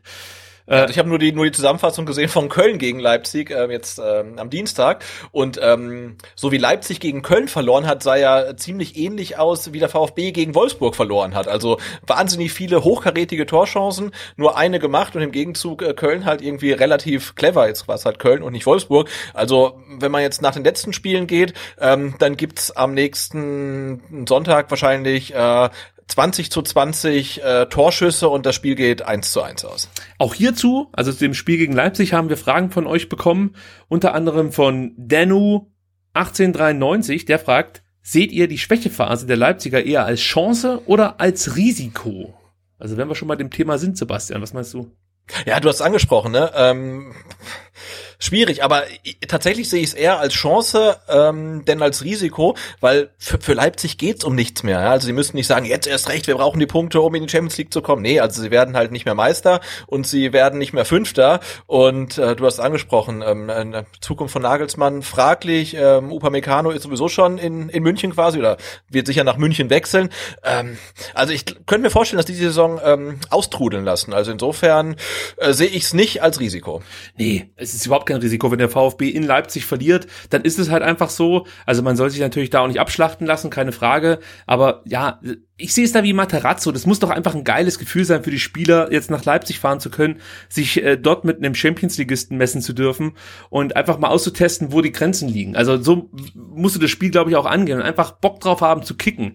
Und ich fand auch das, was Materazzo heute bei der Pressekonferenz gesagt hat, dass es jetzt einfach keine Alibis gibt. Ja, es geht einfach nur darum, was wir wollen, an was wir glauben und dass man jetzt einfach ähm, ja als junge Mannschaft auf den Platz geht und einfach versucht alles zu geben, ohne irgendwie im Vorfeld schon zu denken, Mensch, vielleicht sind wir überspielt, vielleicht ist die Mannschaft zu jung, wir haben zu viele verletzte Spieler, ist doch alles scheißegal. Jetzt fährst du dann nach Leipzig, äh, spielst da so gut du eben kannst und schaust, was am Ende dabei rauskommt. Also äh, so wie du eigentlich spielen würdest, wenn du jetzt ähm, weiß nicht, als, als junger Spieler äh, dein, dein Profidebüt feiern dürftest, da wär's dir doch auch scheißegal, ob du am Ende dann äh, vielleicht jetzt nicht als strahlender Sieger vom Platz gehst, aber ansonsten eine gute Partie machst und darauf kommt kommt für mich an. Ähnlich wie gegen Wolfsburg. Präsentier dich gut, arbeite dir Chancen, irgendwann fällt da auch mal was rein und ähm, ja, misst dich halt mit den Besten Deutschlands. Das ist doch einfach geil. Und das Schöne ist, und das hast du, glaube ich, heute in der Ausgabe auch schon mal gesagt, äh, es kann einem eigentlich egal sein, wie das Spiel ausgeht. Der VfB wird nicht mehr absteigen, das steht fest. Der VfB wird auch nicht in die äh, Euroleague oder in die äh, Conference, Conference League, League ja. genau einziehen. Äh, man kann ja einfach so ein bisschen was ausprobieren und dennoch das Spiel wichtig nehmen. Also ich meine damit nicht, dass man was herschenken soll oder so, sondern einfach ein paar Dinge ausprobieren und das als Chance sehen, dass man jetzt diese Möglichkeit hat, weil genau das hat man sich ja in den Spielen davor erarbeitet, dass man jetzt in der Situation ist. Und von daher, ich sehe es absolut als Chance. Der VfB kann eigentlich nur als Sieger äh, vom Platz gehen, weil wenn sie verlieren, sagen eher, ja, es war zu erwarten. Also ähm, für mich, für mich ist das ein ein Chancenspiel, wenn man so will. Der Isaac hat uns gefragt, gibt es die vierte Niederlage in Folge oder ist ein Lucky Punch gegen Leipzig drin? Also da müssen wir tippen, das machen wir sonst nie. Ja, das stimmt, das machen wir nie. Tja, naja, schwer zu sagen, oder? Also wir ja. müssen halt wissen, welche Leipziger Mannschaft uns erwartet. Und welche VfB-Mannschaft uns erwartet, auch das wissen wir ja nicht. Ähm, Dann nee, ähm, gehen wir mal davon aus, äh, wie der VfB zuletzt gegen Wolfsburg gespielt hat, hoffen, dass sie effizienter sind vom Tor und dann, ja, aber ich finde, da, da wir ja eh den, den, ähm, den Verdacht haben, dass äh, Pellegrino Materazzo hin und wieder SDR hört, ähm, äh, glaube ich. so viel Zeit hat er gar nicht. Nein, also das, das glauben wir natürlich nicht ernsthaft. Ähm, aber wir hatten ja, glaube ich, im Startelf-Tipp für das Spiel gegen Wolfsburg war ja unsere acht äh, Castro und Förster. Und ähm, das hoffe ich auch so ein bisschen ähm, für, für Leipzig. Damit sie dann den Sabitzer ähm, einschläfern. Ja. das ist eine gute Idee. Sabitzer und Kampel einfach einschläfern. Nee, aber ich hoffe, ich hoffe auf, auf, auf, auf äh, Gonzalo Castro ähm, und, und wenn es nur für den Fall ist, dass wir wieder einen Elfmeter bekommen. Ah, äh, okay. er, er den schießen kann. Ähm, Gibt es wieder eine Folge oder? mhm, ähm, ich glaube, es gibt ein äh, Lucky Punch und der VfB gewinnt mit 2 zu 1. Uh, also ich, ich leg mich auf keinen genauen Tipp fest, aber ich sag Ja, mal so, wenn schon, denn schon, komm. Naja, das ist ganz, das ist so, ja, okay. Dann sage ich irgendwas mit Unentschieden. Ähm, 1-1. So, ich sag 1-1, der VfB kann damit, glaube ich, ganz gut leben, aber viel mehr wird nicht drin sein. Ja, Was ich halt noch kurz, kurz anmerken möchte, was ich halt total ähm, grandios finde, also am Sonntag findet dann für den VfB der 31. Spieltag ähm, der Bundesliga-Saison statt, nach dem äh, Wiederaufstieg. Und ähm, wir diskutieren darüber, ähm, ob der Trainer, nachdem er jetzt mit seiner Mannschaft äh, dreimal in Folge verloren hat, ähm, seine beste Elf aufstellt oder vielleicht den Kapitän auf der Bank lässt. Ja, und das äh, zeigt ja auch, wie gut es uns in dieser Saison geht und was sich die Mannschaft ähm, jetzt in den ersten 30 Spieltagen erarbeitet hat. Ja, man kann sich wirklich leisten zu sagen, okay, ähm, wir lassen vielleicht lieber ein Talent spielen, was wir in der nächsten Saison brauchen, als den äh, gestandenen Kapitän, der über die Saison bisher sehr gut performt hat, weil normalerweise konnten sich ähm, die VfB-Trainer solche Experimente gar nicht leisten, weil dann mussten sie um ihren Job bangen. Ja, und ich finde diese Situation, äh, in der der VfB ist und in der wir auch sind, ist halt wirklich, wenn wir uns beklagen, dann auf ganz, ganz hohem Niveau. sehe ich genauso. Also ich bin bislang einfach nur glücklich, dass wir eigentlich nie uns über den Abstieg in der Aufstiegssaison Gedanken machen mussten. Und ich glaube, das war das, was, was alle Fans zu Beginn dieser Spielzeit gefordert haben oder sich gewünscht haben. So früh wie möglich gerettet sein und nichts mit dem Abstieg zu tun haben. Das wäre im Endeffekt unsere Meisterschaftssaison. Wir haben ja mal eine Folge aufgenommen, die haben wir genannt, die Meisterschaft des kleinen Mannes. Und ich glaube, die haben wir gewonnen. Egal, auf welchem Platz wir am Ende. Egal auf welchem Platz, natürlich, ja. Die haben Ja, und wir hatten ja in der, in der Hinrunde so, so ein paar, so ein paar ähm, crunchy Momente, wo sich en entscheiden hätte können, auch dass es in die andere Richtung kippt. Ich erinnere mich dran, ich glaube, vor dem Spiel gegen Bremen war es zum Beispiel so. Also das Spiel willst du nicht verlieren, weil dann wird's ungemütlich. Ähm, das, das wurde gewonnen und das hat sich dann seitdem, finde ich, ähm, war der VfB ja wirklich immer ganz, ganz äh, komfortabel über den Abstiegsrängen. Und ja, und wie wie es jetzt Bremen geht, ich glaube, die haben auch vier Niederlagen in Folge oder sogar fünf und äh, die müssen jetzt halt zum Beispiel noch richtig schwitzen. Aber ich fand, das hast du damals schon bemerkt, dass der VfB einfach eine Mannschaft ist, die sich viele Chancen erspielen, die immer Gefahr äh, kreieren können. Und das fehlte ja den, den Bremern komplett. Und du wusstest letzten Endes, wenn die ein Gegentor bekommen, haben sie schon das Problem, selber einen schießen zu müssen. Und das ist für die erstmal ein Problem. Und beim VfB ist in erster Linie das Problem, äh, hinten nicht zu viele Gegentore zu bekommen. Wobei auch da muss ich dazu sagen, also vorne schießen sie genug, aber hinten kriegen sie zwar relativ viele Gegentore, aber auch das kann man so ein bisschen entschuldigen mit dem aktuellen Verletzungschaos, sage ich jetzt mal, und äh, mit vielen Umstellungen durch äh, fünfte gelbe Karten und so Geschichten. Also du hast halt jetzt zwölf Gegentore in den letzten fünf Spielen bekommen. Davor hast du äh, in neun Spielen 13 Gegentore kassiert. Also das ist ein Problem, keine Frage. Wir kriegen zu viele Gegentore, ähm, aber ich, ich, ich kann es mir irgendwie erklären. Ja, also ich sehe ja, wenn die Abwehr stabil bleibt, wenn da keine äh, großen Ausfälle zu beklagen sind, dann äh, hagelt es da nicht Gegentore ohne Ende. Und die letzten fünf Spiele, auch da muss man halt sagen, spielst du halt gegen offensiv massiv gute Mannschaften, versuchst mitzuspielen, gegen München gerätst du komplett unter die Räder, gegen Dortmund, ja, das ist eine der besten Offensivmannschaften der Bundesliga. Also ich, ich finde es jetzt noch nicht bedrohlich schlecht, ja, aber natürlich, da muss man ein bisschen stabiler werden. Kurz noch was zu den Leipzigern, damit wir das hier nicht unterschlagen. Also, falls ihr Leipzig ignoriert, dann macht ihr das absolut richtig, dann erzähle ich euch, was die so machen. äh, gutes Passspiel, gutes Positionsspiel, stark über die linke Seite, obwohl Angelino in den letzten Wochen erstmal verletzt war und dann zuletzt nicht besonders gut gespielt hat. Äh, sie haben auch ein starkes Zentrum, wir haben es vorhin schon angesprochen, mit Sabitzer und Kampel. Das ist also schon absolut Gold. Das ist die, die Ausbaustufe von, von ähm, Mangala und Endo, kann man sagen. Also das ist echt geil. Äh, sie schlagen gute Standards, richtig äh, gut im Luftzweikampf und erspielen sich grundsätzlich enorm viele Chancen, nutzen leider zu wenig davon. Oder was heißt leider? Äh, sie Zum nutzen Glück. zu wenig davon. und ich habe noch drei Spieler, die ich hier erwähnen möchte in unserer Rubrik Players to Watch. Zum einen Christopher Nkunku, den ich wahnsinnig gerne Fußball spielen sehe. Passstarker, offensiver Mittelfeldspieler, der auch im Sturm eingesetzt wird. Mega gute Dribblings, guter Schuss. Äh, Für einen Offensivspieler oder für einen, für einen Stürmer extrem pressingresistent, also ist ganz schwer vom Ball zu trennen äh, und zieht gerne von außen nach innen. Du kennst diesen alten Robben-Move, das macht er mhm. ganz gut. Äh, hat jetzt in sechs, äh, in 25 Spielen sechs Tore und sechs Vorlagen vorzuweisen. Das ist natürlich jetzt noch keine Goldquote, aber äh, das ist ein Spieler, der macht einfach Spaß, den Kicken zu sehen. Marcel Sabitzer muss man einfach erwähnen, ist natürlich ein offensichtlicher Spieler, den ich jetzt hier nenne, aber ich möchte ihn einfach deswegen hier nochmal mit, mit erwähnen, weil ich finde, die Weiterentwicklung unter Nagelsmann ist beachtenswert. Also er hat da nochmal einen enormen Schritt gemacht, auch was die Wichtigkeit für die Mannschaft angeht. Also es ist halt einfach ein absoluter äh, Schlüsselspieler für, für Leipzig. Und ich bin ehrlich, das habe ich ihm nicht zugetraut, so vor drei Jahren oder vor vier Jahren. Also echt ein richtig, richtig guter Mann. Äh, wahnsinnig gute Schusstechnik, da müssen wir vor allem aufpassen aus der Distanz, weil der hat einen enorm gefährlichen Distanzschuss. Äh, also äh, möglichst verhindern, dass Sabitzer zum Abschluss kommt. Äh, dann wird er wahrscheinlich Pässe spielen und auch das kann er hervorragend gut. Ähm, richtig gutes Anlaufverhalten, das wird interessant zu sehen sein, wie unsere Achter darauf reagieren, weil Sabitzer wird die stressen ohne Ende sehr ballsicher und torgefährlich allemal. Bereits sieben Tore, drei Vorlagen in 24 Partien. Das lässt sich sehen, würde ich mal sagen. Schießt natürlich auch auf Meter, also von daher äh, muss man das so ein bisschen mit reinrechnen. Und den letzten, den ich erwähnen möchte, ist ein Rechtsverteidiger. Man spricht ja immer über Angelino. Wir haben auch in der letzten Ausgabe, als es ähm, ja gegen Leipzig dann ging, ähm, über Angelino gesprochen. Diesmal möchte ich die rechte Seite äh, ich sag mal, unter, unter die Lupe nehmen und äh, Nordi Mukele erwähnen. Rechtsverteidiger, richtig guter Luftzweikämpfer, erobert extrem viele Bälle, Bälle und hat ein richtig gutes Tackle. Also da bin ich mal gespannt, wie sich sollte Kulibali auf links spielen, ähm, wie er sich da so verkauft. Also ich behaupte jetzt schon mal, dass Kulibali nicht die erste Wahl sein dürfte äh, gegen Mukele. Also Mukiele, so wird er richtig ausgesprochen. Äh, also ich hoffe, dass Pellegrino Matarazzo da irgendwie einen Plan B aus dem Hut zaubern wird. Ja, das ist Leipzig. Gut, dann kommen wir zu unserer Startelf-Aufstellung, Sebastian. Und auch da gingen wieder Fragen ein. Unter anderem diese. Denkt ihr, Mo Sanko wird im Kader sein, weil er, äh, glaube ich, seit letzter Woche mittrainiert? Also äh, die Meldung kam letzte und auch, ja, doch letzte Woche war es, ähm, dass Mo Sanko nicht mehr bei der U21 zur Verfügung steht, weil er aktuell äh, im Trainingsbetrieb der ersten Mannschaft integriert wurde und dadurch natürlich dann auch die Möglichkeit hat, mal im Kader aufzutauchen. Wie ist da deine Prognose?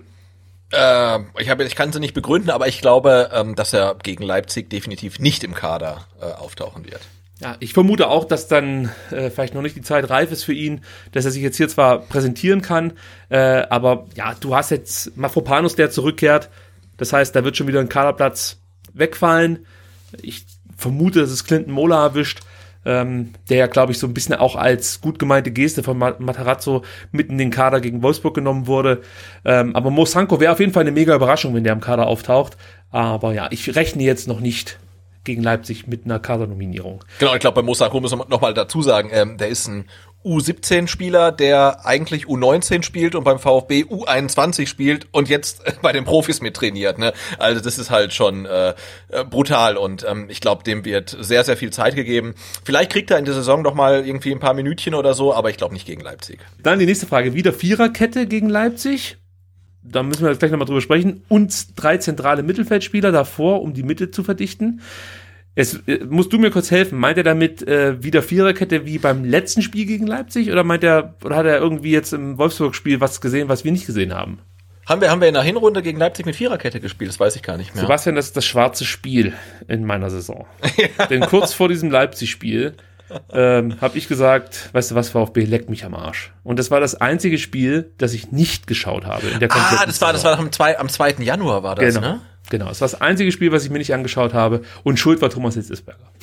So. Ähm, aber jetzt pass auf, taktische Aufstellung. Ich bin ja hier schnell bei der Hand. Gut, der Kicker sagt, es war eine Viererkette mit Stenzel, Anton, Kempf und Sosa. Klingt danach, ähm, ja. Ja, das könnte, ja, das war dann fast so, ne? Ähm, aber ich glaube, ähm, nachdem jetzt ähm, Kaminski reingerückt ist, jetzt Karasor wieder reingerückt ist, das spricht ja schon ziemlich viel dafür, ähm, dass äh, Matarazzo seine Dreierkette da hinten auf jeden Fall äh, am Leben halten will, egal mit welchem Personal. Also das klingt jetzt äh, böse, weil die haben es ja gut gemacht, ähm, die zwei. Aber ich glaube, ähm, wir sehen die Dreierkette bis zum Ende der Saison.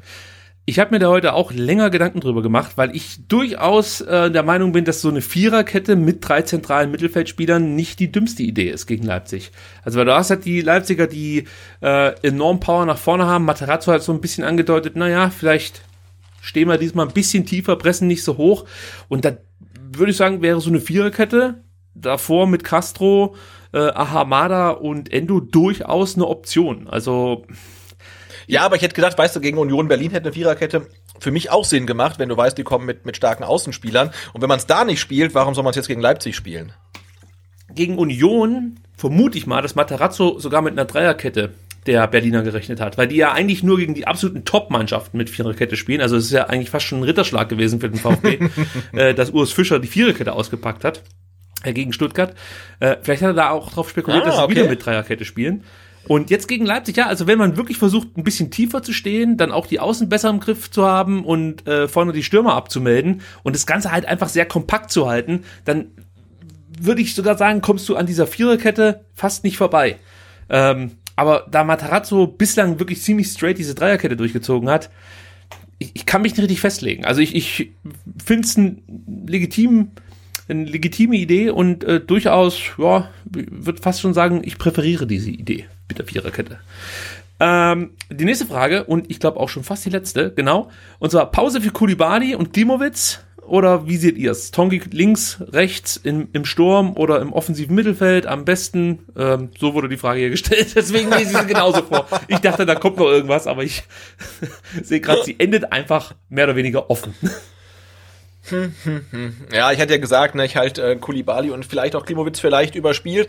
Ähm, also ich finde, ähm, wenn Kulibali sowieso über über links kommen soll, weil rechts Massimo spielt, dann könnte man tatsächlich auch ähm, Erik Tommy wiederbringen. Aber das ist halt echt so Bauchentscheidung jetzt, keine Ahnung. Ähm, ich, Ja, komm, wir, wir können ja direkt auf die Stadt. ja, wollte sagen, da können wir jetzt Ja, mal ja. können wir jetzt mal äh, Startelf-Tipp machen, weil dann musst du dich auch committen äh, wegen Dreier- oder Viererkette. Aber wir, wir, wir müssen uns Ja, wir. einigen hier. Ähm, Ja, du, also, ich, äh, ich, ich, ich gehe da mit, ähm, was, ähm, was du da ansagst. ja, ich tue mich noch ein bisschen schwer. Also, äh, Kobel ist klar, Mafropanos wird wieder reinrutschen, Anton Kempf sehe ich auch beide äh, auf dem Platz. Du kannst natürlich dann Kempf als Linksverteidiger auflaufen äh, laufen lassen, also das kann er durchaus. Und Oder Mavropanos als Rechtsverteidiger. Oder mal, ja, da, da weiß ich nicht so richtig, ob das wirklich seine Position wäre. Also wahrscheinlich müsstest du dann Stenzel mit reinholen. Also ich sehe eher Kempf als äh, Linksverteidiger Ja, links, ja. als Mafropanos als Recht, Rechtsverteidiger. Weil du hättest dann wahrscheinlich gesagt, äh, einfach noch Karasor mit dazu und dann passt es. Also Mafropanos, Karasor, Anton Kempf. Äh, ja, vermutlich, klar, sonst, sonst hast du ja für links niemanden mehr, ja. Ich meine, Stenzel, da hast halt das Problem, dass der A momentan überhaupt nicht äh, nicht so richtig irgendwie zusammenbekommt. Also wir haben das ja gegen Berlin gesehen, das sah nicht besonders gut aus. Der ist irgendwie gerade durch. Äh, der ist dazu noch langsam. Also da hätte ich kein so gutes Gefühl, wenn der als Rechtsverteidiger auflaufen würde. Ähm, auf der linken Seite hast du eigentlich jetzt so keine Option, weil Sosa ist halt verletzt und ansonsten hast du keinen richtig nominellen Linksverteidiger, also müsste das Kämpf übernehmen. Und dann würde ich, glaube ich, am ehesten, hm, ich glaube, ich würde dann doch auf Dreierkette setzen. Also dir fehlt das Personal. Ja, Massimo könntest du vielleicht noch versuchen. Nee, also wenn ich Ma- Massimo gut fand, dann eher offensiv. Und, und äh, gegen Leipzig würde ich das nicht ausprobieren wollen, ob das jetzt Ma Massimos Position ist, der Rechtsverteidiger. Nee, ich bring Massimo, aber später, äh, und zwar als Ringback. Also ich würde sagen, komm, wir machen Mafropanos, Anton Kempf. Äh, möchten aber hier kurz nochmal offiziell mitteilen, dass wir eine Viererkette für durchaus möglich halten. Also damit wir später sagen können, wir haben es ja eigentlich gewusst. Ja, genau. So, dann die Ich, Doppel... ich, ich, ich sehe gerade beim Kicker, äh, bei, bei, bei der Aufstellung äh, jetzt gegen Wolfsburg, die Noten der VfB-Spieler. Da, da könnte man ja denken, die haben alle irgendwie die Schuhe falsch rum angezogen. die Wahnsinn. vom Kicker haben die Schuhe falsch ja, ja. rum angezogen. Ja. also außer, außer, außer, außer Karasor waren alle schlecht. Ja, Notenvergabe. Vergiss es. äh, Endo Ahamada Doppelsechs oder sagst du Ahamada geht raus und Karasor kommt rein? Äh, nee, Endo Ahamada ähm, finde ich gut. Würde ich auch gut finden. Das Einzige, was mich noch so ein bisschen stutzig macht, ist, ob Matarazzo Ahamada das zutraut. Ähm, vor allem, dass er da über 90 Minuten kommt, ohne vom Platz zu fliegen. Weil du hast halt ganz oft so enorme Power-Situationen mit viel Tempo, wo so ein Ahamada äh, vielleicht über die Stränge schlagen könnte. Gut, du kannst natürlich rausnehmen, wenn er dann gelb gesehen hat, aber wir kennen das ja von Mafropanos, der dann irgendwie in der dritten Minute gelb sieht und du in der 23. Minute froh bist, dass er überhaupt noch auf dem Platz steht. Ähm, Ich glaube, für, für Ahamada ist ähm, jetzt das Spiel gegen Leipzig so eine Art ähm, Schocktherapie nach dem Trauma, das er gegen München erlitten hat. Das passt schon. ja, du hast recht. Und Karasor hat mit dem äh, verschuldeten 0 zu 3 eigentlich auch jetzt dann selber Pech gehabt, dass er auf der Bank sitzt. Gut, haben wir uns da festgelegt. Und jetzt wird's spannend, weil die Außenpositionen, uh, also auf rechts lege ich mich eigentlich fest mit Massimo. Ich fand, der hat das echt gut gemacht. Es geht besser, keine Frage, aber ähm, also für mich hat das, hat das gut ausgesehen. Ich würde Massimo bringen und auf links, ich meine, die Optionen auf links sind Chulinov, Cissé und Kulibali. Oder habe ich jemanden vergessen? Tommy. Den habe ich komplett abgeschrieben.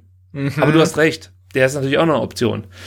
Ah, aber Tommy, der, also das ist für mich, nee, das wird nichts mehr beim VfB. Aber gut, ähm, wen nimmst du denn auf links? Ähm, ich, ich, ich wollte eigentlich Erik Tommy sagen, aber jetzt sagst du, das wird nichts mehr. Und wenn man jetzt äh, bedenkt, dass äh, äh, Materazzo ja eigentlich schon die Elf für die nächste Saison da irgendwie mal aufstellt, ähm, ja, dann, dann, dann wird das vielleicht nichts mehr. Ähm, hm. Also ich sag dir, ich, ich sag Cissé. Ja. Also ich, ich lehne mich da weit aus dem Fenster. Ich sag, Kulibali kriegt eine Pause. Da lege ich mich fast schon fest, weil ja, da kommt wenig. Auch. So, und Schulinov äh, ist für mich halt wirklich der Spieler, den bringst du in der 60., 70. Minute. Ja, den kannst du nicht starten lassen. Auf jeden Fall auch nicht gegen, gegen Leipzig, auf gar keinen Fall. Also entweder kommt Cissé oder Schulinov, aber Kulibani schließe ich fast schon aus. Und Tommy schließt du auch aus? Nee. ich kann mich da nicht festlegen. Ich kann halt mit Tommy nicht so wahnsinnig viel anfangen. Ich finde, der macht jetzt nichts irgendwie groß falsch, ja. Aber äh, Tommy wirkt auf mich halt so wie so ein typischer ähm, Spieler eines, eines Abstiegskandidaten oder eines ambitionierten äh, Zweitligateams. Ja, also den könnte ich mir hervorragend in Hamburg vorstellen oder in Bochum oder so. Aber für die Spielweise, die Materazzo spielen will, die ja auch ein bisschen was mit Spielintelligenz zu tun hat, damit will ich nicht sagen, dass Tommy dumm ist. Aber Tommy hat halt eine einfache Art, Fußball zu spielen. Und es passt eigentlich nicht in, in äh, das manchmal auch komplexe System Matarazzo. Also du hast manchmal das Gefühl, oder ist mein Gefühl, dass Tommy etwas überfordert ist mit der einen oder anderen Situation, Spielsituation und nicht so richtig sein, äh, weiß, welchen Raum er jetzt besetzen muss. Und das kotzt mich dann wieder an. Dann sitze ich vor dem Fernseher und werde wahnsinnig, weil ich mir denke, Mann, du musst doch jetzt merken, dass die jetzt verlagern wollen, dann, dann biet doch eine Möglichkeit. Jetzt fange ich schon wieder an, mich aufzuregen, merkst du? Deswegen will ich Tommy nicht spielen sehen. Äh, komm, dann, dann sagen wir Cissé. Wir sind ganz progressiv und ähm, ja. Ey, wenn das stimmt, du, dann mache ich aber eine Flasche Sekt auf. Cissé. Gut, Doppelacht. Äh, Förster Castro oder siehst du, also Förster ist, denke ich mal, gesetzt, oder siehst du eine Chance für die Davi oder Klimowitz? Oder Clement. Spaß. Ähm, Förster Castro. Förster nee, Castro. Aber, nee, aber, aber Clement ist, ist ähnlich wie Tommy, ne? Also ich glaube, der, den werden wir in der nächsten Saison vermutlich nicht mehr beim VfB sehen oder die Verantwortlichen sehen ihn nicht mehr beim VfB. Deswegen befürchte ich auch, dass er keine Spielzeit mehr bekommen würde, wobei ich ihn auch noch mal gerne sehen würde. Also gerade in der linken Offensivposition, ja, why not, ne? Aber mm, glaube ich nicht, dass er noch mal irgendwie großartig Spielzeit bekommt. Deswegen sag ich, äh, Förster Castro. Gehe ich mit gehe ich mit. Also die Davi könnte ich mir auch noch vorstellen, so als Überraschung. Also es wäre für mich eine Überraschung, Förster, ja. die Davi. Ähm, aber ich sag Förster Castro, Castro hat sein Tor gemacht und jetzt kamen die ganzen äh, äh, Journalisten aus ihren Löchern und haben nachgebohrt, Mensch, was ist denn da los mit dem Castro? Und wenn Matarazzo nicht völlig blöd ist, dann sagt er sich, was was, der spielt einfach, also das ist ja keine Verschlechterung, wenn der spielt, aber der spielt einfach und dann gucke ich mir das mal an, 60 Minuten und wenn es nicht klappt, dann wechsle ich halt und fertig. Also auch das gehört ja dazu, dass du jetzt die Möglichkeit hast, ähm, solche, solche aufkeimenden Unruheherde relativ schnell zu ersticken, indem du sagst, dann spielt er halt einfach und wir haben das ja. Thema vom, vom, vom Tisch, das zwischen Castro und mir irgendwie äh, ist nicht mehr ganz so stimmt. Ja. Und vorne. Ja, aber, ja, aber ich finde das auch so eine, so eine bisschen Frage ähm, der Diplomatie und auch des Respekts, ja. Und ähm, also Gonzalo Castro hat es einfach auch verdient, jetzt noch zu spielen. Du kannst nicht sagen, okay, äh, wir steigen nicht mehr ab, ähm, wir erreichen nach oben nichts mehr. Ähm, er spielt in der kommenden Saison nicht mehr für uns, deswegen sitzt er jetzt halt komplett auf der Bank. Ich finde, das geht halt dann irgendwie auch nicht. Kommandante Castro. Also, ja, der spielt und vorne Kalajdzic, da gibt's leider keine Alternativen. Ich sage deshalb leider, weil ich ja. bei Kalajdzic auch das Gefühl habe, dass einfach mal so, äh, ja, einfach mal so, so ein Bankplatz gar nicht so verkehrt wäre, weil das ist mir auch aufgefallen gegen Wolfsburg. Er ist oft unzufrieden und ich glaube nicht, dass er jetzt mit seinen Mitspielern unzufrieden ist, obwohl er auch ein paar Mal ähm, angemerkt hat, ich sag's jetzt wohlwollend, dass der andere, andere Pass nicht so gut gespielt wurde. Aber der wirkt auch selber so ein bisschen unzufrieden und äh, vielleicht auch ein bisschen müde, überstrapaziert, ist natürlich auch viel gewesen jetzt mit der Nationalmannschaft und der ganze Hype und dann klappt nicht mehr alles so richtig. Ja, also ich hätte nichts dagegen, wenn Sascha Kalajdzic mal ein Spiel von der Bank äh, betrachten müsste und dann, was weiß ich, in der 70. Minute reinkommt und den Sieg klar macht. Aber wir haben halt keine Option. Also muss Kalajdzic spielen. Oder Kulibali. Ja, Boah, aber als einzige Spitze, nee, nee, das nicht. Aber äh, Kalajdzic, klar, ne, wie du sagst, also dem wird ein Bankplatz gut tun, Tribünenplatz, oder dass man eben sagt, Tribüne äh, du, nicht. Jung, sitzen doch alle auf der Tribüne. Ach so. Nein, und was ich sage, dem, dem könntest du auch mal sagen, du mach mal ein Wochenende frei. Also er hat ja übernächstes Wochenende dann mal ein Wochenende frei, aber äh, ja, letzte Saison äh, komplett verletzt. Ich glaube auch davor in seiner Profikarriere hatte er nie mehr als Ja, der hat 15 Spiele bis, pro Saison bis, gemacht. bis, ne? bis nach der Verletzung, also bis seinem Comeback, zu seinem Comeback, hat er mehr äh, Tage gefehlt, als dass er auf dem Platz stand. Also es ist Genau, und äh, jetzt diese Saison in der Bundesliga 29 Spiele, 14 Tore. Ja, das ist absurd einfach, dass Mhm. er nicht sich nicht verletzt, er wirklich keine Muskelverletzung hat, keine Überlastungsreaktion. Der hat noch, der hat wahrscheinlich in fünf Jahren nicht so ge viel gespielt wie jetzt in diesem in dieser Saison. Ähm, und eigentlich müsstest du wirklich ja auch aus aus Vorsichtsgründen, aus Prophylaxe sagen, du Sascha, äh, du, du, mach mal das Wochenende frei, das spielt irgendjemand anders. Ne? Also und das kannst du halt nicht. Er muss jetzt halt irgendwie durchziehen und natürlich wäre es da gut. Deswegen habe ich auch Tribüne gesagt, wenn er einfach mal frei hätte. Ja, also ähm, aber ja klar, die Personalsituation gibt's halt aktuell nicht her. Wir haben keine Stürmer mehr so richtig. Äh, da, da muss er halt jetzt ran. Gut, Sebastian, dann kommen wir zum nächsten Thema. Das macht mir ein bisschen Sorge. Und zwar geht es ums Quarantänetrainingslager, das jetzt von der DFL beschlossen wurde. Ab 12. Mai müssen alle 36 Profiklubs für die letzten beiden Spieltage in Isolation gehen. Und da schrillen natürlich bei uns die Alarmglocken, denn wir wissen, was nach dem letzten Quarantäne-Trainingslager los war beim VfB. Das war nämlich äh, vor dem Restart der zweiten Liga. Und dann kamen die glorreichen Spiele gegen Wien, gegen Kiel, Karlsruhe und was da alles äh, vorgefallen ist. Das heißt, wir müssen eigentlich jetzt die Punkte machen äh, gegen Leipzig, die letzten, die wir in der Saison holen, oder? Also gut, grundsätzlich. Ja, ich, bin da, ich, mu- ich, mu- ich, muss da, ich, muss da, ganz- ich muss da ganz egoistisch, das darf jetzt auch keiner hören, sagen, am 34. Spieltag empfängt ähm, der VfB Stuttgart ja Arminia Bielefeld. Und ähm, da der VfB ja schon gesichert ist und Bielefeld am 34. Spieltag vielleicht noch um den Klassenerhalt spielt, ähm, ist es mir eigentlich relativ egal. Okay, jetzt bin ich ganz ehrlich. Ich mag dich, ich mag die Eva, Lotte, äh, also ist, ist ja großer Bielefeld-Fan. Aber was ich Bielefeld nicht verzeihe, ist die, ist die äh, letzte Saison. Also da waren die mir einfach ähm, zu dominant, muss ich sagen. Damit komme ich nicht so richtig klar. Ich hätte mir es einfach gewünscht, dass der VfB länger um die Zweitligameisterschaft mitspielen kann. Und dieser, dieser Gloß da vorne drin, den mag ich auch, menschlich. Aber das ist, ich habe das irgendwie nicht so richtig verwunden. Also, da Ja, muss es ich waren, ganz es waren, ehrlich es sagen. war, ich glaube, es waren zehn Punkte am Ende. Ne? Ja, das tut mir bis jetzt Oh. weh. Und deswegen, ich, ich bin noch nicht so weit, dass ich Bielefeld die Punkte überlassen kann. Aber ich sag's mal so, wenn euch am Ende wirklich, also euch, sage ich jetzt, euch ja, Bielefeldern, du, bin ich, bin ich. wirklich noch diese drei Punkte fehlen würden und es sich entscheiden würde zwischen Hertha und Bielefeld in Sachen Relegationsplatz oder ja, ich gehe davon aus, dass Köln direkt runtergeht, ähm, dann würde ich mich vielleicht breitschlagen lassen, dass wir das Spiel hergeben. Aber nur weil es gegen die Hertha geht, ja. Wobei der Rest ist eigentlich auch grausam. Also den Rest könnte ich mir auch gut in der zweiten Liga vorstellen. Wenn du, wenn Mainz. es, wenn es neben Schalke noch Köln und, und, und Bremen absteigen, dann wäre das für dich vermutlich auch okay. Ja, Florian Kofeld, da freue ich mich schon lange drauf, wenn der endlich mal absteigt. Gut, aber zurück zur Quarantäne oder zum Quarantäne-Trainingslager. Also, das heißt für den VfB, wie gesagt, wieder ab in Isolation und äh, vor dem Bezug des Trainingslagers sollen sich die Spieler und Betreuer bereits ab 3. Mai in eine Quasi-Quarantäne begeben. Das heißt, nach der äh, ja, DFB-Pokal-Halbfinalpause oder wie man das nennen möchte, äh, müssen eigentlich die, die Spieler und Betreuer sich äh, direkt, ja, in Quarantäne begeben, um die letzten beiden Spiele noch irgendwie über die Zeit zu bringen. Tja, jetzt weiß ich gar nicht, wie ich das finden soll, weil grundsätzlich ähm, ist das wahrscheinlich der richtige Weg, um die Saison zu Ende zu bringen.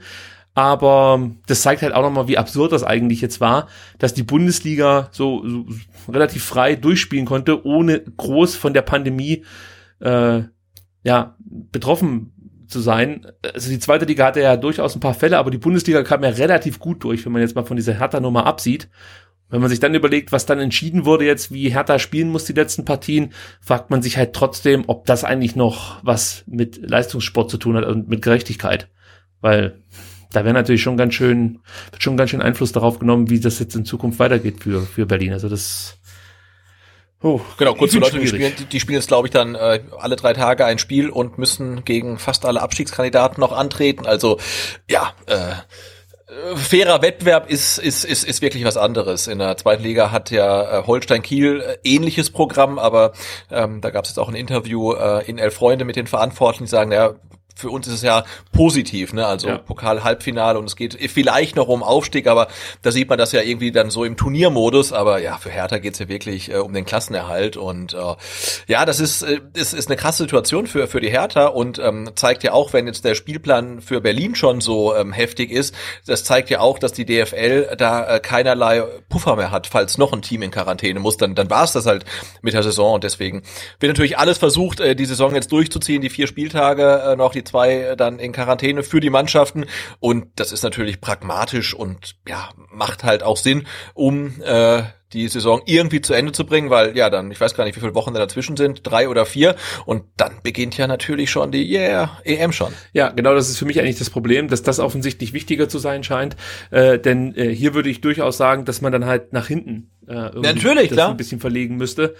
Ähm, ja, also ich möchte mich darüber nicht groß oder künstlich aufregen. Ich finde es halt einfach scheiße, wenn eine Saison am Ende so entschieden wird. Und vor allem, wenn es dann um den Abstieg geht. Also wir reden ja hier nicht irgendwie äh, über den Kampf um Platz neun oder von mir ist auch um äh, Platz sieben. Ja, auch da wird es wahrscheinlich dann irgendwie Leute geben, die das nervt. Aber ich finde es halt dramatisch, wenn das dann wirklich in Sachen Abstiegskampf ähm, so unfair zugeht, weil da möchte man ja eigentlich schon, dass alle mit den äh, die gleichen die gleichen Chancen haben. Und Berlin hat die jetzt definitiv nicht mehr, auch wenn die Hertha jetzt nicht unbedingt der Verein ist, wo es mir besonders schwer fällt, das ak zu akzeptieren. Aber das sollte ja nicht den Ausschlag geben. Ja, also nee, und du, du hast ja auch im, im Vorgespräch gesagt, es ist erstaunlich, ähm, dass dann die, die Hertha dann doch äh, weniger Lobby hat als äh, vermeintlicher Big City Club als erwartet oder sich irgendwie nicht nicht so wichtig nimmt, wie man denkt, weil eigentlich hätte man doch jetzt erwartet, wenn so ein Spielplan bei der DFL rauskommt, dass dann, weiß ich nicht, Lars Windhorst sofort äh, das Gespräch mit Angela, Angela Merkel sucht oder ja, nicht nur nicht nur die Hertha oder 43 äh, Hertha-Fans irgendwie ein Video drehen oder ich weiß es nicht. Ja, ne? nicht nur die ähm, Hertha, alle. Eigentlich müssten doch auch die anderen Bundesligisten sagen, natürlich, eigentlich müssten alle solidarisch ähm, aufstehen, aber dass jetzt halt dann irgendwie äh, äh, Köln, äh, Bielefeld und äh, Mainz sich nicht beschweren, wenn die Hertha ein schweres Restprogramm hat, ist ja dann auch irgendwie verständlich. Aber klar, eigentlich müsste man als äh, müssten die 17 anderen sagen, äh, nee, das, das könnt ihr doch nicht machen mit uns. Ja, aber so ist es halt und äh, da muss die Hertha jetzt durch. Sebastian, wir sind auch durch, haben aber noch ein paar Fragen von Instagram, die wir ganz kurz aufarbeiten möchten. Wenn ihr uns schon welche geschickt habt, dann wollen wir die natürlich hier nicht unter den Tisch fallen lassen. Wir haben zum Beispiel noch folgende Frage. Traut ihr Misslintat zu, einen Zehner mit Format zu verpflichten? Falls Gonzales geht, ist dringend Bedarf. Ich muss sagen, äh, die Frage an sich verstehe ich nicht so richtig, weil eigentlich, finde ich, brauchen wir keinen Zehner. Ähm, aber grundsätzlich ist die Frage natürlich berechtigt, ob Mislintat in der Lage ist, einen Spieler zu holen, der Gonzales ersetzen kann. Also ich meine damit jetzt nicht einen jungen Spieler, der drei, vier Jahren oder von mir ist auch ein zwei so weit ist, sondern wirklich äh, einen Ersatz zu verpflichten für, sei es jetzt ein Gonzales oder ein anderer äh, Leistungsträger. Wie schätzt du das ein? Wird Mislintat das so angehen oder wird er eher äh, mehrere Spieler holen, die das Ganze dann ähm, möglichst im Verbund irgendwie kompensieren?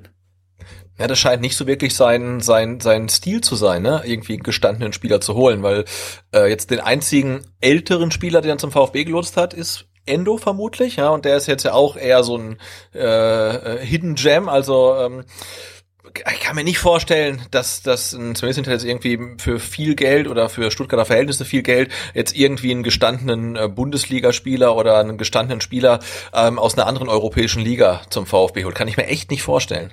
Ja, und Endo war, glaube ich, 26, als er verpflichtet wurde. Ja, also auch nicht, nicht ja. alt, aber jetzt für Mislintat-Verhältnisse schon ähm, ziemlich betagt. Ja, also ich bin weiterhin ähm, positiv gestimmt, was Mislintats Kaderplanung angeht, weil bislang hat er halt immer abgeliefert.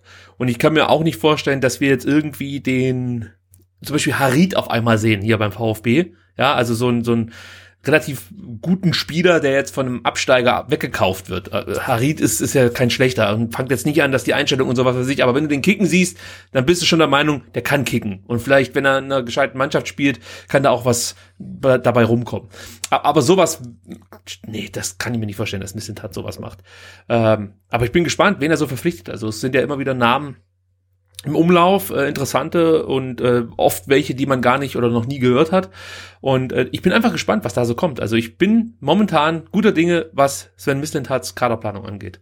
Macht genau, aber klar, klar ist ja auch, ne, mit jetzt, ähm, wenn man sagt, mit Gonzalo Castro verlängert man nicht mehr, auch nicht mehr für ein Jahr. Ähm, es ist natürlich äh, schon ein gewisses Risiko. Man geht sicherlich nicht den einfachsten Weg der Kaderplanung, sondern immer so einen gewissen riskanten, der mhm. natürlich aber auch ähm, viel verspricht, wenn er funktioniert, so wie er in den letzten Jahren ähm, immer funktioniert hat. Aber ja, wenn man jetzt irgendwie denkt, wie, wie dann zum Beispiel einen Michael Reschke äh, verpflichtet hat, der hat immer halt eins zu eins für offene Positionen Spieler geholt. Dann kam halt ein Andy Beck und dann kam Maogo und dann kam ein, ein Gomez und da wurden immer die Spieler verpflichtet, die genau auf die Position zum aktuellen Zeitpunkt passen. Und Missint hat verpflichtet halt Spieler, die vielleicht in der nächsten Saison auf diese Position passen. Und das funktioniert aktuell, äh, weil alles relativ konstant ist und man halt ähm, mit ähm, Missintat und Materazzo und Hitzelsberger und Krücken halt einfach dieses Viererteam hat, was kontinuierlich arbeitet und einen Plan verfolgt. Und diese Arbeit war ja früher gar nicht möglich, weil da konntest du ja als Sportdirektor keinen Spieler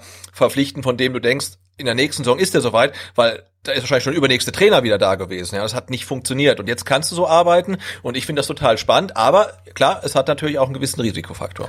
Ich möchte es mal mit einem Wohnungsvergleich, äh, Wohnungsmarktvergleich versuchen. Also Sven Missentat ist so der Investor, der in den 2000ern Mehrfamilienhäuser in Berlin-Neukölln kauft und einfach darauf hofft, dass das der neue Kultbezirk wird und jetzt Recht behält. so, das ist so ein Stück weit Sven Missentat. Hoffen wir zumindest. Ich habe noch ein paar Fragen und zwar von Jules. Wie distanziert ihr euch emotional von VfB-Niederlagen? Kann danach nie schlafen. Kannst du schlafen, Sebastian? Ja, sehr gut. Also ich habe nee, ist so, ich habe mich äh, wirklich ähm, von von vor ein paar Jahren davon frei gemacht und mein ähm, Credo ist, ich lasse mir von VfB Niederlagen nicht mehr das Wochenende versauen. Ist halt so. Ja, das ist nicht schlecht. Also es fällt mir aktuell deutlich leichter als äh, zu Zeiten, als man ins Stadion durfte, weil ich mir jetzt über die ja Monate ange angewöhnt habe, die Spiele immer so analytisch zu begleiten. Also ich versuche halt oder ich schaue ein Spiel nicht einfach wie auf der Tribüne, äh, wo, wo ich komplett meinen Emotionen freien Lauf lasse, sondern ich gucke mir schon an, was macht Matarazzo, was macht Spieler XY, wie reagiert der Gegner?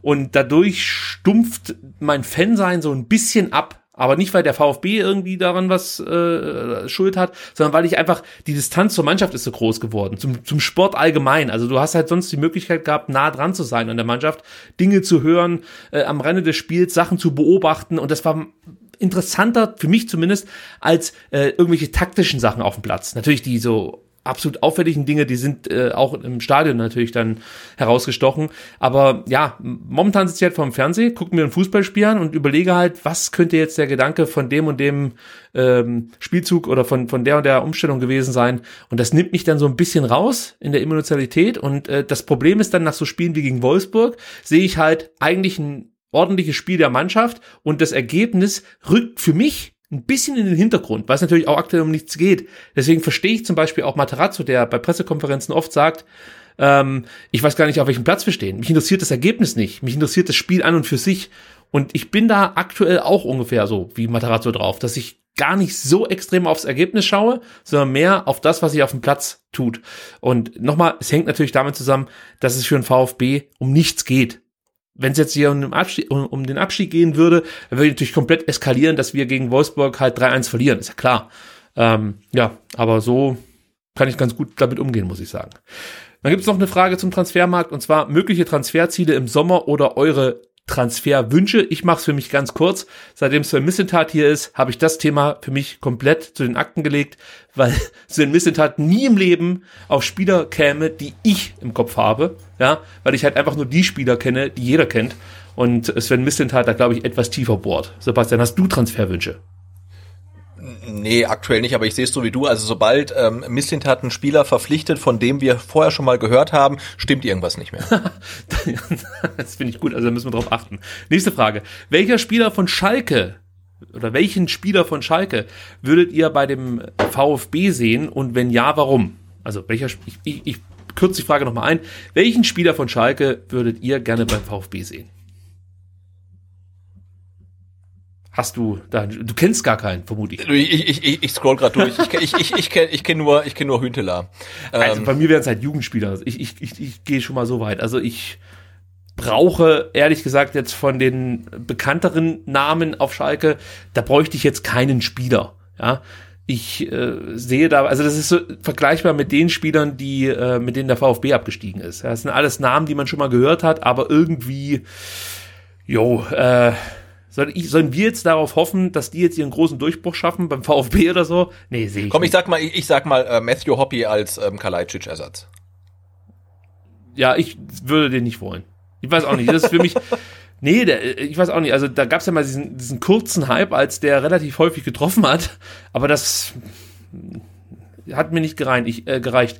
Ich Durch, den, Durchschnittsnote, Durchschnittsnote 4,58 bei 18 Einsätzen, ähm, aber das Potenzial, um den amerikanischen Markt zu erschließen für den VfB. Wir müssen ja auch ein bisschen so aus Marketing-Sicht denken. Wer Matarazzo, der ist jetzt schon bekannter in den Staaten als Stimmt Hockey. auch wieder. Ja. Bossogan finde ich noch interessant. Den könnte ich vielleicht mal nennen. Also das ist ein Spieler, den, den finde ich schon ziemlich cool. Ich fand Suat Serda immer sehr interessant, aber der hat mich auch extrem enttäuscht in der Saison. Deswegen ist der für mich auch eigentlich weg. Ah, ja, ähm, ja, also viel wären es nicht. Ich müsste mich jetzt vielleicht noch intensiver dann mit der Mannschaft beschäftigen.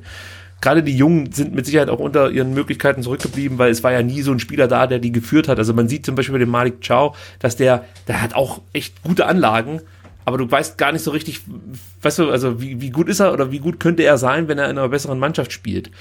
Äh, er hat trotzdem viele Fehler gemacht, aber bei Schalke. Ja, das so, war, war für mich immer ich, irgendwie, ich weiß nicht, meine Assoziation war immer äh, Timo Baumgartel, ne? In der ähm, in den Saisons, wo der VfB gegen Abstieg gespielt hat. Irgendwie eigentlich denkst du, okay, der, der könnte was, aber ist halt brutal unter Druck und kann sich da nicht entfalten und so weiter und leidet drunter. Ähm, aber ja, Ja.